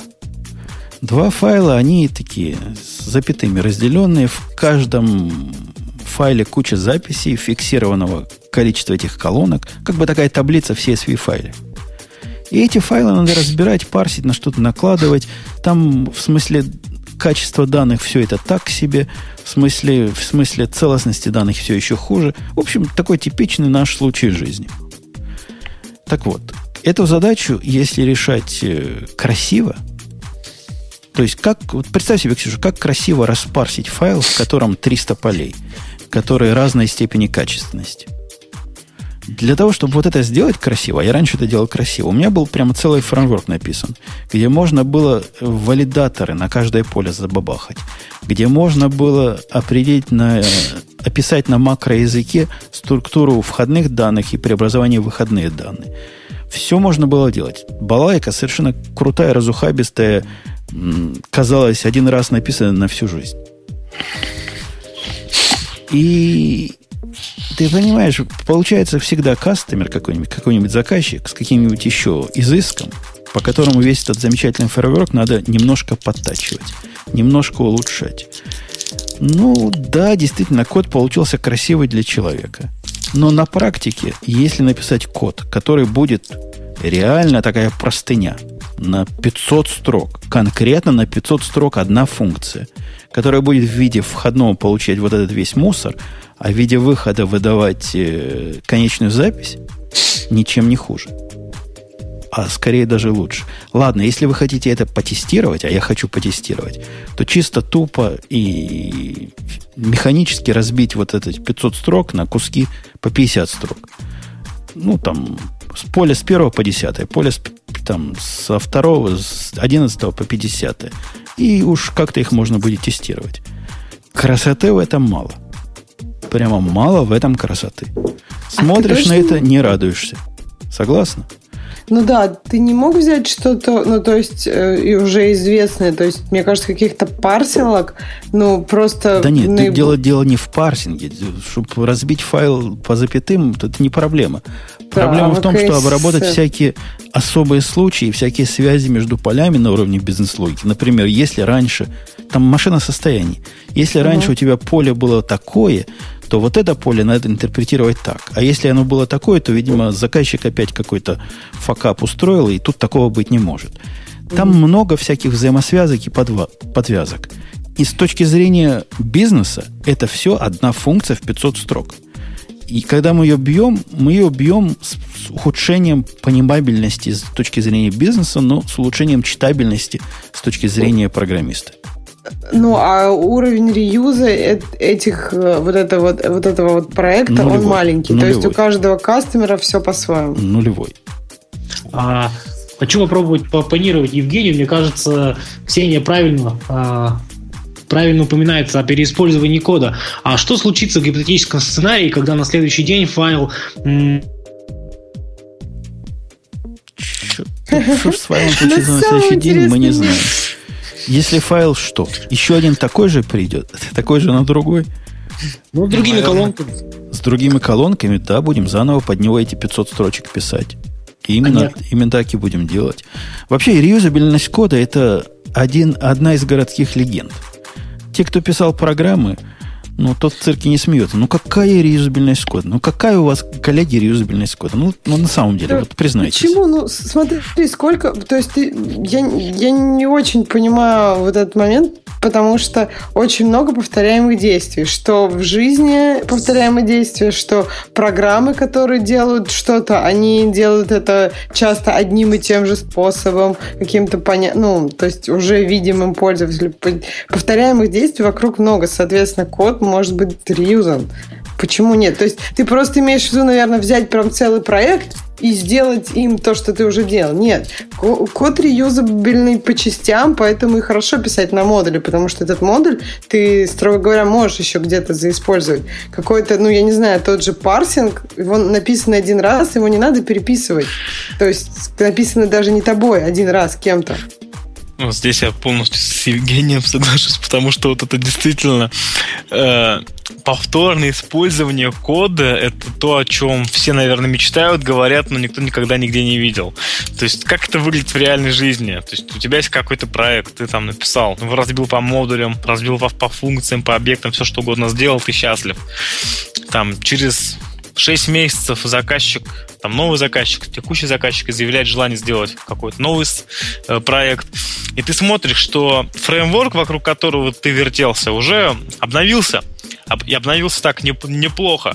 И от всего старого кода тебе не, не холодно, не жарко, потому что он совершенно никак э, несовместим с, с обновленным фреймворком, и тебе все равно придется писать по новой. И как бы вот это вот повторное использование, честно говоря, я-то здесь согласен с Евгением, как уже сказал, ну, а, оно в мечтах и в теории. А на практике, как только вы пытаетесь спроектировать код, который годится для реюзабилити, вы натыкаетесь на такие грабли, что вам приходится решать, ну, это просто известная проблема новичков. Ваш код решает все проблемы, кроме той, для которой он с самого начала задумывал. У меня был недавно случай, я работал с библиотекой одного из коллег, э, ну, вменяемый, крутой программист.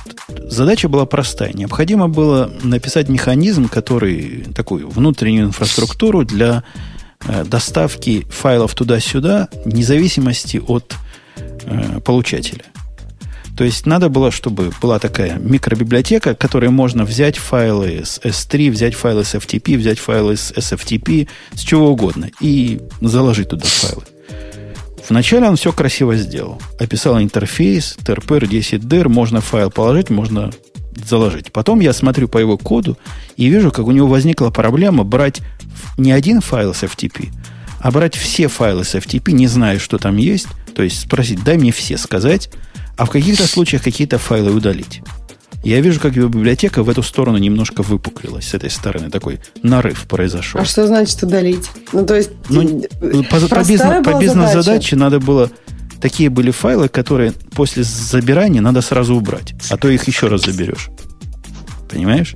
Он добавил метод, он добавил в метод getAll flag boolean delete, delete там after transfer. Понятно, замечательно. После этого возник другой нарыв. Ему возникла задача некоторые файлы из этого всего хозяйства, они, значит, могут быть в gzip или в zip. Он написал unarchiver, совершенно грамотно. Этот unarchiver, он, значит, инжектит внутрь своего процесса. И этот процесс, после того, как он значит, взял, проверяет, какой тип файла, и сам понимает, как их заанаркавить.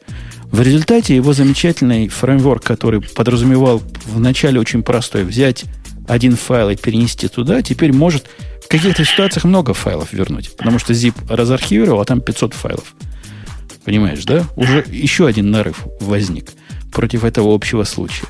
После этого, судя по коду, некие файлы еще были за PGP-шные. То есть необходимо было уметь доставлять файлы и уметь их потом раскрыть. В результате этот фреймворк вырос нечто такое, что использовать прям, скажем, невозможно. Даже реализовывать его интерфейс, он уже стал настолько ну, многоплановым, покрывающим все области жизни, для реального случая невозможно. В результате, когда у меня вот на днях была задача, мне надо было с SFTP брать не один файл, по SFTP он прямо один файл замечательно берет. Для этого он был написан. Это была как бы задача, понимаешь, все остальное наросло. А надо было с SFTP взять 5 файлов. Я просто сделал декоратор или враппер вокруг этого дела и написал свой собственный совершенно другого вида интерфейс, который позволяет брать множество файлов, но используя его тот самый э, интерфейс базовый, который был с самого начала под один файл заточен. Это типичный случай вот этого желания сделать код, который реюзабельный и покрывает практические случаи примерно в одной области – вот в реальной жизни оно в такое превращается. А мне кажется, что это как раз очень, ну, такой классический пример, как делать не надо. Во-первых, ты же в итоге зареюзал его код именно вот, ну, как бы на первом этом уровне братья... Ну... А нет, а нет, дорогая. Если бы было все так хорошо, если бы его интерфейс не разросся со временем, как он разросся, я бы с радостью его зареюзал и устроил бы себе композицию ту самую замечательную композицию. Но поскольку код его покрывал все больше и больше предметных проблем в одной и той же области, мне пришлось сделать странное телодвижение. Мне пришлось все его э, методы, например, get all. У меня нет get all необходимости. У меня всегда get one, понимаешь? Mm-hmm. То есть мне на get all надо реализовать unsupport, выбрасывать exception. Угу. На флаге мне их надо либо просто игнорировать, либо какой-то warning писать. Мне тут флаг передали, я не знаю, что с ним делать. Я вообще не умею удалять. Не надо удалять. Понимаешь? Либо реализовывать то, что мне в моей задаче, да, удаление, я мог бы реализовать. Но мне на сто лет не надо. У меня нет проекта, который удаляет. Мне надо взять просто много файлов. Я просто не понимаю, зачем вот из той библиотеки нужно было делать такого Франкенштейна. Можно было сделать какую-то отдельную, например, Как раз штуку, для ну, реюзабельности. Как раз у него была сначала одна задача, потом она немножко поменялась. Но при этом эта задача все та же самая, которая и была сначала. Так доставить файлы туда-то. Нормальным образом сделал бы он композицию, заюзал бы тут, первый, тут первую библиотечку и на, ну, на основе ее бы сделал вот этого своего Франкенштейна, но так, чтобы ты мог тоже юзать вот ту первую классическую библиотеку, которая делает ничего, ну, в смысле, которая делает самый базовый функционал. Он просто сделал Франкенштейна из того, что нужно было оставить базовым. И, конечно, уже никак нельзя это юзать. Ну, да, не, не получится. Ну, то есть, мне кажется, был вариант, чтобы он то, ну вот, то есть как бы есть какой-то базовый функционал, и все остальные уже на, на основе него делают что-то свое. Ну, так, логично кон- же. Конечно, был. Конечно, можно было вокруг этой библиотеки написать другую сверху угу. нее, которая занимается использовать нижний уровень для того, чтобы делать декрипты ну, на своем уровне. Угу. Вокруг него еще один слой. В результате мы получили слоеный пирог, где я понимаю его мотивации, понимаешь? Я, я, я прекрасно вижу, он неплохой программист, я, я прекрасно вижу, как мысль работала. Он хотел сохранить это, с одной стороны, просто. Ну, то есть ты с точки зрения предметной области, какая тебе, собственно, разница с точки зрения пользователя этого интерфейса, какие там кишочки, понимаешь? Ну, твоя задача запросить или там послать и, получ, и получить ответ. Вот именно, а что то, что нет, там джизипы внутри, всякие стримы, чего-то там еще, это дело техническое. Он попытался это все спрятать. И у него это получилось. Но при этом степень реюзабельности, как в любом практическом реальном проекте, который мы начинаем использовать, падала, падала и падала. Да ладно, вы посмотрите на... Эм, ладно, наш программист такой был. Не такой, как Ксюше нравится. Соглашусь. Но вы посмотрите на известные фреймворки, которые пытаются, которые сделаны для реюзабельности. Вот вчера, буквально вчера, было у меня... Кто, кто Spring знает? Поднимите руку. Знает, это в смысле слышал его, слышал твои крики о нем, или знает, в смысле знает. Ну, одна Spring это, конечно, большой, большой зверь, который модульный, который хороший, который, в общем, удачный продукт. Неплохой кусок кода. И внутрь смотришь, даже не всегда содрогаешься. И вчера возникла у меня совершенно тривиальная проблема. Я, я в Spring недавно, год. Она была настолько тривиальная, что я пошел к коллеге, который в Spring 10 лет, или там сколько он существует, с первых версий, и спросил, что я делаю не так. Оказалось, я делаю все так. Смотри, Ксюша, знаешь, что такое э, dependency injection, да? Ты понимаешь? Да. Так вот, представь Spring. В Spring mm. есть несколько видов этого самого dependency injection. Можно переменные заинжектить туда. Mm-hmm. Можно конструктор ну, при создании объекта в конструктор параметры инжектить. Угу. Можно сеттер инжектить. Ну, метод injection такой угу. сделать. Не обязательно сеттеры. У, у меня возникла необходимость в одном месте создать блокирующую очередь. Так? Угу. И передать это в несколько разных, совершенно разных других объектов. То есть синглтон этой очереди, а эти объекты заинжектить в разные объекты, угу. чтобы они как-то там умели между собой через эту очередь блокирующую общаться. Вполне угу. понятный случай, правильно? Ну да. То есть ничего в этом такого странного или необычного. Ну нет. да, обычное, в общем-то. Самое обычное. Так вот, попробуйте это сделать в спринге. Если Почему вы попытаетесь нет? заинжектить, например, блокинг Q внутрь чего-то, Spring же, он же умный, он же с годами вырос, он же для реюзабельности. Он понимает, что вы пытаетесь заинжектить коллекцию объектов такого типа.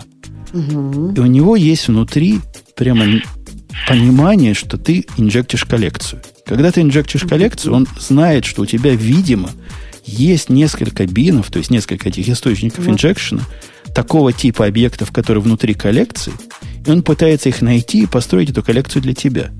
То есть вместо того, чтобы честно и просто заинжектить, э, что ты ему сказал, он знает лучше. Это, мне кажется, не про реюзабельность кода, это про то, когда пытаются сделать что-то умнее, чем надо. И не, это... они покрыли этим явно реальный use case. Я могу представить, зачем это надо. Так а можно это отключить? То есть, когда ты покрываешь какой-то use case, я понимаю, что он может быть дефолтным, но должна быть, как, должен быть какой-то крыжик, отключить этот супер ум и делать как бы как я хочу и как оно вроде как ну, работает на, на, на, на без этого супер ума. Э, чтобы это отключить, есть разные методы. То, что есть больше, чем один метод, как это отключить, это уже это пугает. страшно, да, я согласна. То есть правильно отключить это невозможно. Нельзя ему нигде сказать, не пользуй вот этот array injection, не, не думай за меня. Этого сделать нельзя. Можно, например, вместо инжекта в конструктор сделать просто инжект переменной. Тогда описываешь ее особым ключевым словом, и оно понимает. Ты прямо ресурс хочешь здесь, никаких умов не принимай, но я не это хотел. Я хотел в конструктор, правильно? Ну да. Потом можно сделать, например, провайдера. То есть такую фабрику, которую ты будешь не объект возвращать, а фабрику, а потом будешь из нее вызывать. Ну, тоже это какой-то костыль. Ну, то есть я должен идти на поводу этого, этого чудовища. Ну и последний метод, которым я это сделал, он это магический метод, поскольку в спринге магии много чего делается. У них есть специальный DSL, то есть специальный внутренний язык, на котором разное можно сделать. На этом спеле я и написал, что вот это переменная, и вот это не, не, не, array, не array injection, а делай, как я сказал. То есть выглядит элегантно, но с точки зрения внешнего наблюдателя это магия даже не черная, она такая По-моему, весь дьявольская. зрения внешнего наблюдателя, когда ты с ним не очень сильно знаком, это вот такая вся магия есть. Откуда у меня появилась эта переменная? Что происходит? Нет? Евгений, а, я хочу присоединиться к Ксении, что этот, пример, этот контрпример, он не совсем про реюзабельность был. В вашем Java мире есть гораздо более лучший пример, а именно, когда вот это звучала история про программу, которая странным образом дорабатывалась, у меня в голове всплывал Stream API, и мы знаем, там у нас есть баф, не дает оно длинную. Что же мы там знаем? Тоже интересно. Стрим, стрим API есть. Есть. Дальше. Вот, а он там- появляется. Подожди, Вот. стрим API есть что? На этом ты пропал. И там разнообразные стримы друг в друга оборачиваются, передаются, и функциональность потихонечку растет. И при этом реюзабельность кода высока в данном случае. И вот тот пример про наращивание функциональности библиотеки, которая сделала ее абсолютно непригодной к использованию, он как раз решился бы с применением такого Я, в принципе, догадываюсь, поскольку я уже не слышу, но я догадываюсь, что хочешь сказать. И ты абсолютно не прав. Ты сравниваешь желтое с длинным. Библиотека... Если бы ты сказал вместо стримов, вот этих, о которых ты говорил, о input-output стримах, то это был бы адекватный пример. Input-output стрим это пример сделать реюзабельную библиотеку, которая позволяет расширять без вот как раз Ксюшным методом. Знаешь, Ксюша, да, как в, в Java, например, когда ты получаешь input стрим, ты можешь его обернуть в buffered стрим, ты можешь его обернуть в zip стрим, ты можешь его обернуть еще во что-то. И в результате это одна из главных точек ненависти к Java. То, что они сделали так, как ты хотела. Почему, с какой стати простое открытие файла и чтение из него такое сложное? А потому что оно реюзабельное. Ну, мне кажется, что... Понимаешь, тут вот вопрос в том, что если мы говорим о каком-то простом и наиболее используемом эм, варианте э, работы с каким-то IPA, э, API, то да, лучше сделать наиболее простое, наиболее частое использование. Но при этом должна быть какая-то возможность, до- достаточно не через плохое место, а через такой, через вход, использовать это все по кускам, по частям. То есть, если бы вот у этого товар, ну, вот про твою библиотеку, если бы был вариант использовать ту исходную библиотеку, которая, в общем-то, ну, она целостна в плане смысла. Взять файл, положить файл, ну, там, забрать файл, положить файл. Она целостна в плане смысла. То есть, Ну, все, что она остальное... целостна, об но этом- она практически недостаточно. Она хороша для идеального мира, где тебе надо... Она же выросла не из-за того, что товарищ ну, злой и, Ну. и гадкий, а из-за того, что практически нужды такие. И есть из этого два пути, по большому счету. Либо путь у этого стрима API, который файл IO стрим. В результате ты получишь действительно, можно реюзать любые уровни, но добиться результата – это последовательная цепочка танцев с бубном. И со стороны использование этой API более чем недружественно. Либо попытаться засунуть известные тебе случаи внутри этого API, и тогда оно станет нереюзабельно для неизвестных случаев.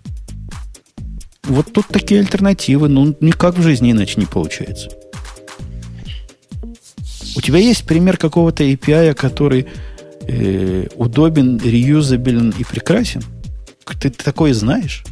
В, в живой природе же такое не встречается. Это к тому, э, к тому, о чем мы с Русланом говорили. Реюзабельность это, это миф. Тут хотя бы юзабельности добиться, а то уж про юзабельность.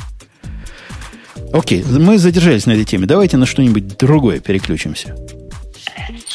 Например, на то, что EC2 Virtualization перевносит нас всех с PV на HVM. Как вам эта новость? Ксюша, ты, ты рада от того, что с PV на HVM переносит?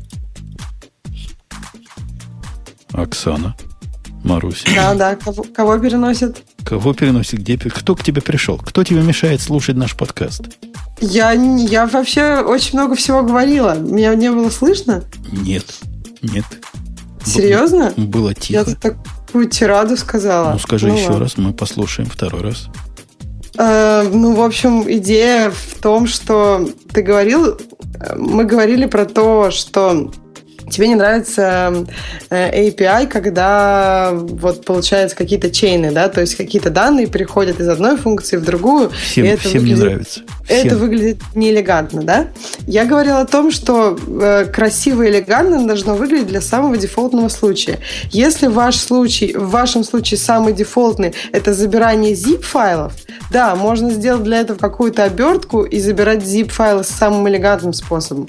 Но, скорее всего, в вашем случае все так же обычный честный способ забирания и, и э, отдавания файлов куда-то, он обычных файлов, он самый дефолтный. Так э, и нужно оставить для него просто самую простую библиотеку, а все остальное сделать уже чуть сложнее. Да, zip, для zip файла нужно будет чуть больше кода, но это не так страшно, потому что логично, что простые файлы мы забираем простым способом, zip файлы мы пишем чуть больше кода. И при этом можно будет над простыми файлами сделать какие-то обертки, которые тебе были нужны. И это нас приводит к тому, о чем я сказал 5 минут выше. Ты отдаешь юзабельность в обмен на реюзабельность. Его стало хуже юзать, его стало неприятнее использовать, его стало сложнее в жизни применить, но зато его реюзабельность в сферическом случае, когда вдруг тебе понадобится вокруг него еще одну обертку написать, не знаю когда – вот это следующее поколение сможет его лучше зареюзать. Тут такой трейдов. Непонятно, что лучше. Не так Нет. это все просто. Э, да, это не просто, но мне кажется, нужно как бы рассматривать самое частое использование этой библиотеки. Она, конечно, может меняться со временем, но я не согласна, что ее стало сильно хуже использовать. Если тебе просто иногда нужно взять zip-файл, то иногда ее стало чуть сложнее использовать. Но в основном случае использовать ее осталось так же, но при этом реюзать ее тоже просто. То есть вот этот случай, мне кажется, чаще в жизни. Вот. Ну, это да, это трейдов, тут сомнений нет. Что, к темам пользователей? Какие темы пользователей? Я сказал, что EC2 переносит с PV на HVM. И спросил mm. твое мнение по поводу этого мува. Как ты думаешь, стоит нам вот этот мир? Ты в курсе, чем PV от HVM отличается, да? И вообще, о чем это я? Я вообще даже тему не нашла. У меня просто, по, ну, видимо, а скайп отрубался. По, пацаны, пацаны это знают? А, ну, разные... расскажите. Это два разных режима работы Zena. На коин, собственно говоря, держится весь EC2. Ну, если я правильно понял статью, и в принципе мотивация а, и в принципе мотивация Амазоном непонятна, ребята просто хотят некой унификации, чтобы не поддерживать два режима работы. Тем более, что пара виртуализация, она, если так вот разобраться, это не совсем виртуализация, это даже такой легкий отголосок э, контейнеризации попахивает, потому что там есть завязка на конкретной версии ядра, и работает это только с, Lin, с Linux и ни с чем иным. Ну, видимо, Amazon надоело с, с этим жить. Там приводится примеры то, что возникают издержки, связанные с тем, что необходимо во всех регионах поддерживать определенный набор версий ядер, чтобы а вот, вот, эту часть, вот эту часть я не понял. А почему оно от региона зависит? То есть я прочитал это, и это действительно так. PV-инстансы прямо замаешься с региона в регион переносить. Это они правы. А почему в кернеле нужна привязка к региону? Что там такого региона зависимого? Нет, здесь же суть в чем. Вот если посмотреть на конфиг э, Zen домена, домена, который не hardware, а который именно paravirtualization, там прям в конфиге домена указывается путь к файлу ядра. То есть вот и, видимо, они просто на своих хостовых машинах поддерживают не все версии ядра во всех регионах. То есть там есть какой-то Linux 1.2.3 в одном регионе, и они, видимо, по определенным а только им известным причинам не в состоянии поддерживать полный набор всех возможных версий ядер во всех своих э, хостовых системах. Окей. Okay. А в противовес этому HVM бежит прямо, который hardware virtual machine, прямо поверх железа. Ему, собственно, все равно. Для него не надо э, грязных хаков в ядро, я правильно понимаю? Да, но это получается то, что твой им домен, он совершенно не важно, какая там операционная система. Linux, не, не Linux, тоже не имеет значения. Такая черный ящик. Исторически HVM были насколько я помню, всегда медленнее, чем паравиртуализованные машины. Но теперь Amazon говорит, не, уже все. Мы уже тут допилили так хорошо, что HVM настолько же быстрый, как и PV. И всячески нам намекают, что стоит переходить. Ну, заставляют. То есть новые T2 инстансы вообще нет варианта на пару виртуализации запустить. Только на HVM их можно. Остальные, по-моему, и M, и C, вот про I не знаю. Можно и так, и так пока. Но ходят слухи, что в скорости все это унифицирует, и все будет чисто HVM, и ничего кроме HVM у нас не будет. наверное, это хорошо. Ну, наверное, да. Ну, видимо, им просто неудобно жить, потому что остальные ребята, которые бегают под КВМ, типа того же Digital Ocean, у них как бы нет такой головной боли, там КВМ, он есть КВМ без всяких э, различных режимов работы, как у Zeno. Ну, если мы все перейдем в конце концов на HVM, то оно реально станет проще переносить э, непереносимые инстансы между собой. Потому что сейчас между PV, если у тебя была какая-нибудь PV инстанс, и ты хочешь ее в какой-нибудь модный C3 засунуть, то это, конечно, делается. В HVM я имею в виду, в результате получить. Но это делается с такой-то матерью и, и напильником. А HVM на HVM переносится буквально в один, в один удар. И это вполне технический процесс, который наверняка они помогут нам автоматизировать в прошлом. Э, в будущем, простите. Вот таким образом. И да, и между регионами сможет, можно будет переносить, между дата-центрами можно будет переносить, что тоже прекрасно. А ты когда инстанс покупаешь, то есть ты видишь у тебя... Ты, ты сам решаешь. Где а, можно решать, решаешь. ты сам решаешь, а где нельзя решать, они тебе говорят, какой. И потом в списке ты можешь увидеть, он какой HVM или PV был. Так что да, так что как-то так. Окей, темы наших пользователей Ксюша предложила. Да. Видимо, там что-то принесли. Что на Новый год принесли темы наши слушатели. Ну, по крайней мере, можно их рассмотреть, насколько они там принесли. Там очень много написано. Много Поэтому слов? Очень много слов. Сейчас я, я буду стараться разобраться. Вы можете пока какую-нибудь другую тему. Нет, мы, мы смотрим. Ты вот это про сотрудников МЦСТ? Нет, я даже слишком много букв я решила читать. А, нет, ну можно начать с этой темы. Все-таки 14 человек подняли его и как бы... Это крайне, крайне, конечно, актуальная тема. Обновленная графическая подсистема платформы Эльбрус, поддерживающая аппаратную 3D. Это просто как мы без этого раньше жили. Мы свои HVM и PV тут э, трем, а тут вот такой, таким люди занимаются. Да, новогодний ролик, тестирование. Ну, молодцы. Нет, здесь же интерес народа вызван не обновленной графической подсистемой, а тем, что есть какие-то потуги, даже какие-то результаты в направлении отечественных э, процессоров. Хотя видеокарточка, к слову сказать, тут, мягко говоря, не отечественная. Но все равно народ радуется. Они в Doom 3 смогли сыграть? Да. Окей. Я не знаю, что на эту тему рассказать, но молодцы.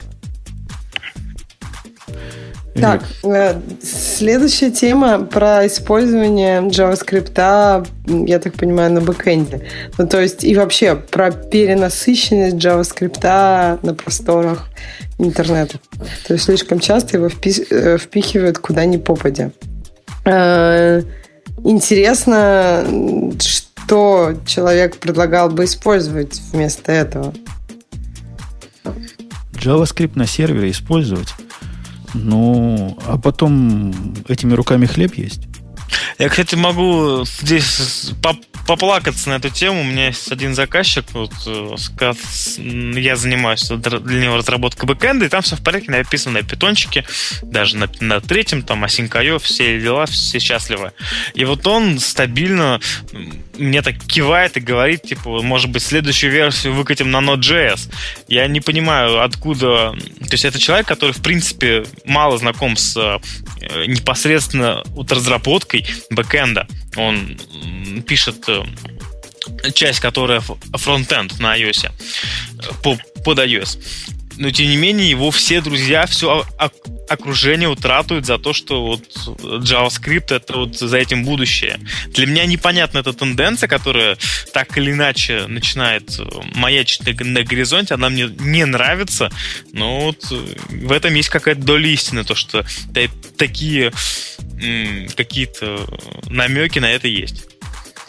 Ух, дорогой, я смотрю на нашего китайца, который сейчас пилит бэкэнд на Java, а он как раз тот самый JavaScript-программист, тот самый, для кого Node.js, видимо, придумывали, для кого программирование бэкэндов на JavaScript стало доступным. Я таки понимаю всю прелесть идеи в том, чтобы, чтобы не лезли они в настоящее программирование. Пусть они, и надо бэкэнд, пусть пишут на своем любимом JavaScript. Потому что научить их чему-то другому, ну, это просто невозможно. Это поколение испорченное, как в мои годы было поколение испорченное Visual Basic, и с этими людьми уже ничего нельзя было сделать. Вот такое есть, похоже, сейчас поколение на JavaScript. И если для них есть хоть какие-то способы сделать из них end-to-end программистов, то, наверное, им надо пользоваться, а не пытаться засунуть в них знания, которые просто в их голову уже не входят. Не потому что голова маленькая, а потому что уже там перпендикулярно все стало. Так что я, я понимаю, кому это надо. А по поводу вашей конкретной проблемы, ты своему этому начальнику подскажи, что есть такой Vertex. Он как Node.js, только можно не только на JavaScript в нем писать. А так все то же самое. Все асинхронно, все там, все дела, микросервисы, тыр, дыр, и будет модно. Почти так же модно, как на Node.js. Так а зачем модно, если и так все хорошо работает?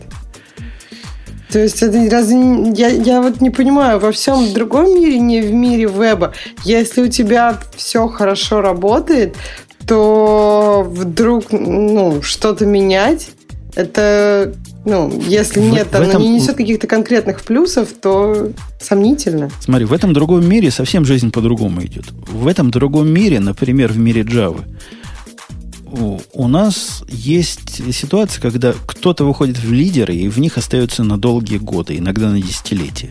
И вся индустрия этих лидеров использует. Они могут быть хорошие, они могут быть плохие, кривые, неважно. Есть стандарт э, о отрасли. И параллельно этому стандарту существует еще, может, три альтернативных версий для чипенцев. Ну, на фоне, я не знаю, сейчас все пишут рест на Spring MVC – или там на Spring Boot есть еще парочка технологий, которые более-менее широко известны. Там особые очипенцы на Play могут написать, некоторые могут написать на каком-нибудь классическом ИИ. Ну, что, что-то, что-то вот такое, по пальцам одной руки посчитать. А когда заходишь на Хабр и читаешь 17 новых JavaScript фреймворков этой недели, то видно, что люди живут совсем в другой реальности, понимаешь? Да, меня это тоже пугает количеством и вот что временем, то есть последний месяц там, сколько, как много всего изменилось.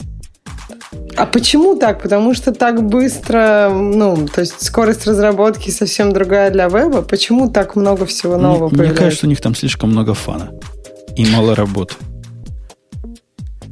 Как это так может быть? У всех остальных хватает фана, а у них ну, в смысле, хватает работы, а у них нет работы, да? Я, я не знаю. Может, может настолько, это опять же чисто моя теория, настолько JavaScript э, ну, скучен по жизни, а он действительно так себе, в смысле веселости, что хочется разукрасить себе жизнь очередным новым замечательным фреймворком. А в смысле он скучен по жизни? Простой, то есть интуитивно не, понятный, это, Java? Это, это единственный язык, по поводу которого мы с моим коллегой, когда мы его вместе попробовали, написали проект и достаточно плотно пообщались, мы пришли к одному выводу. Это тот самый язык, который не привносит в твою жизнь, в твою квалификацию как программиста ровным счетом ничего нового. Вообще ничего, понимаешь? Ничего такого, ну вот что сказать, вау. Там про, про любой язык, про Go я могу сказать про кое-что вау. Про скалу я могу много про что сказать вау. Про питон я даже не знаю, где начать и где закончить вау говорить. При том, что у всех у них своих недостатки есть. А вот про JavaScript, ну, ну да, ну да. Ну, ну, так может просто да. ты знаешь такой скоп языков, который, ну, все, что уже в JavaScript есть, оно уже было в твоих предыдущих языках. Или он какой-то вообще такой серый, что никак? Серый, серый, совсем серый. Печально. Даже про Visual, даже про Visual Basic есть где больше сказать вау. Не говоришь о дельфаях. Так что, может, вот такая теория. Может, им так скучно, так скучно, такие они бедные, такие бедные. Да, интересно. Ну, в общем, по поводу тем, что у нас еще тут такого есть? У нас есть uh, uh, The New, New Thing. Это про то, что Mongo, Cassandra и все остальное это плохо, а вот есть какой-то Yes Acid Foundation DB. Ты знаешь, что это такое? Foundation DB знаю. Я знаю, там цены не сложишь за. Я пробовал с ними немножко по потренироваться на, на их кроликах. Угу. Но, но там же страшное дело. Там же, ну... В смысле, то есть прям вообще не сложишь? Дороже, ну, чем Амазоны? Прямо для богатых оно. Не, это, это, продукт платный такой, сильно платный. Я, я не помню, сколько он стоил, но... Миллионов помню... записей за один цент. Ну, прямо скажем, это не так, чтобы много. Key ну, Value Store, который поддерживает оси транзакции, да, который при этом умеет распределенно работать, как настоящая NoSQL база. Я не знаю, мои проблемы пока Mongo покрываются, и то, что я пробую с, с 2.8 Mongo, чем дальше смотрю, тем, конечно, больше плююсь, но тем больше нравится. Когда допилят, будет, будет красота нечеловеческая. Дальше на Apple подали в суд о том, что для iOS 8 не хватает э, памяти, чтобы установить ее на телефон. Но мне кажется, это очень странно, потому что они же говорят, сколько памяти надо, но не ну, может. При, приходится действительно, берешь 8 гигабайтный телефон, и на него реально овер, э, по воздуху и не поставить. Потому что надо столько всего уносить, что проще его factory reset и поставить после этого. Так э, я тебе скажу, что даже на 16 нормально не поставить. Причем я освободила место, и у меня было где-то... У меня 16 гигабайтный, у меня было, наверное, 5 гигабайт свободно. И все равно у меня не вставало по воздуху. Мне пришлось поставить потом, просто подключившись. Поэтому, ну, действительно, очень сложно поставить. Мне кажется, на 16-гигабайтные телефоны оно вообще не особо ставится. Здесь есть интересный поинт в том, что э, утверждается, что после установки восьмой версии iOS, после седьмой, э, уменьшится количество доступного пространства на устройстве, а и опять он пропал. И опять он пропал. Ну, это действительно безоб... безобразие. Ну, вот что, как, как в Винде, да? Утверждают одно, а на самом деле половина только доступна. Ну, за что мы так кровь вот проливали? именно, что в винде половина, а тут тебе, у тебя как бы отнимается, ну, получается, процентов там 20, ну, то есть не так уж и много. Нет, даже, ну, в зависимости от твоего количества гигабайт. То есть если на 16, там, по-моему, у тебя отнимается 3, 6, что-то такое. А ну, 3,6 отнимается в конце концов, в, но в процессе тебе надо чуть ли не в три раза больше, чтобы В процессе, да, тебе надо очень много. Ну, в общем, мне кажется, это как-то очень странно. Я не понимаю, как... Ну, то есть это, это плохо с технической точки зрения. Это ужасно, Apple негодяй, но как можно засудить за что-то такое, что ну, то есть оно не вызывает никаких проблем пользователей, я имею в виду там характера безопасности или каких-то, какого-то серьезного характера. То есть оно вызывает проблемы только с тем, что у тебя ну, не хватает. Я, я не знаю, в чем, в чем будет, собственно, поставить. суть этого коллективного иска, но я себе могу представить, что это было в свое время заявлено во время продажи этого телефона, что он будет поддерживаться и обновляться практически требование освободить 5 гигабайт из 16 является недостижимым в нормальной жизни. И их обещание не выполнено. То есть его по воздуху как бы и не обновить теперь. А тут еще, да, про то, что именно что после установки iOS 8 у тебя уменьшится место на телефоне. То есть, строго говоря, ты покупал 16 гигабайтный телефон, и раньше там у тебя занимало, я не знаю, 3, а сейчас занимает там, не знаю, 4 гигабайта. И вот это еще будет, я так понимаю, основанием для того, чтобы Apple денежки раскошелилась. Ну, в общем, звучит это странно. Проблема известная, проблема понятная, но я не думаю, что у них получится что-то сделать. Но внимание к этому привлекли. Мы помним, что с выходом iOS 8 а, стал активно предлагаться iCloud не, не судьба. Не iCloud судьба. Drive, нет. Ну, стал активно предлагаться, да. Но я, мне кажется, едва ли это какой-то способ э, зафорсить людей использовать э, iCloud Drive, потому что мне кажется, что если если бы Apple как-то задумывались бы, мне кажется, они просто пропустили эту проблему, вот честно. Потому что не видно какой-то их серьезной подготовки к этому решению. И даже то, что они сделали новые телефоны 16 гигабайт, а, а следующие Э, не 32, а там сразу 64 и 128. То есть сейчас нет шестерки с 32 гигабайтами. То есть это значит, что они как бы форсят людей покупать телефоны с большей, с большим количеством памяти и не очень сильно думают о 16 гигабайтных телефонах. Но при этом им все равно придется об этом как-то думать. Okay. Как говорится, при, как говорится, то, то при Джобсе такого не было, да? Ну, при Джобсе тоже много чего было. Но такого не было точно, да. И, окей. Все? Да. Все на да, этом? Да, на этой позитивной ноте, я думаю, можно. На этой позитивной ноте мы... Подождите, меня же Грей убьет. Точно, мы же не обсудили Erlang Related. Мы обсуждали Erlang, но мы забыли сказать, а сказать надо. Обязательно. О нашем мощном? Нет, о нашем мощном мы еще скажем. Скажем, да. Но у нас же есть еще один спонсор, который э, тоже хороший. С кошечкой? Который с кошечкой и с голыми девчонками. Где? А, ну с голыми девчонками не всегда, если там как, как не всегда? Зайдите в... Это мы про Като АМ говорим. Зайдите да. в Като АМ, попытайтесь найти там наш чатик. И там будет столько девчонок. При этом их такое количество, что браузер не выдерживает. У меня браузер от этого плачет. Оно не то, что опасно для работы, оно опасно для вашего браузера. Наш конкретный чатик. Почему? Как он у тебя плакал? Как-то у нас мой Mac Mini вот эти картинки открывает, открывает, девчонок показывает, показывает. Попытаешься заскролить, просто весь компьютер умирает. Но это не их вина, а наоборот их достижение. Что туда столько можно было девчонок засунуть. Ну да, да. Не, не всякий такое может. Я просто скажу, не понаслышке мы знаем проблемы коллективных чатов и средств коммуникации. Сколько крови и, и сил у нас ушло, у нас, у меня ушло, чтобы создать чатик наш коллективный, в котором там 200, 300, 400 человек смогут общаться друг с другом. Это же страшное дело. Практически неподъемная задача для начинающего айтишника. А вот у ребят, да, у них все работает. И... Ну, они, наверное, не начинающие, если они с Ирлангом уже. А у, у нас тоже на Ирланге. У нас проблему решили именно Ирлангом. У нас чатик на Ирланге тоже, как и у них.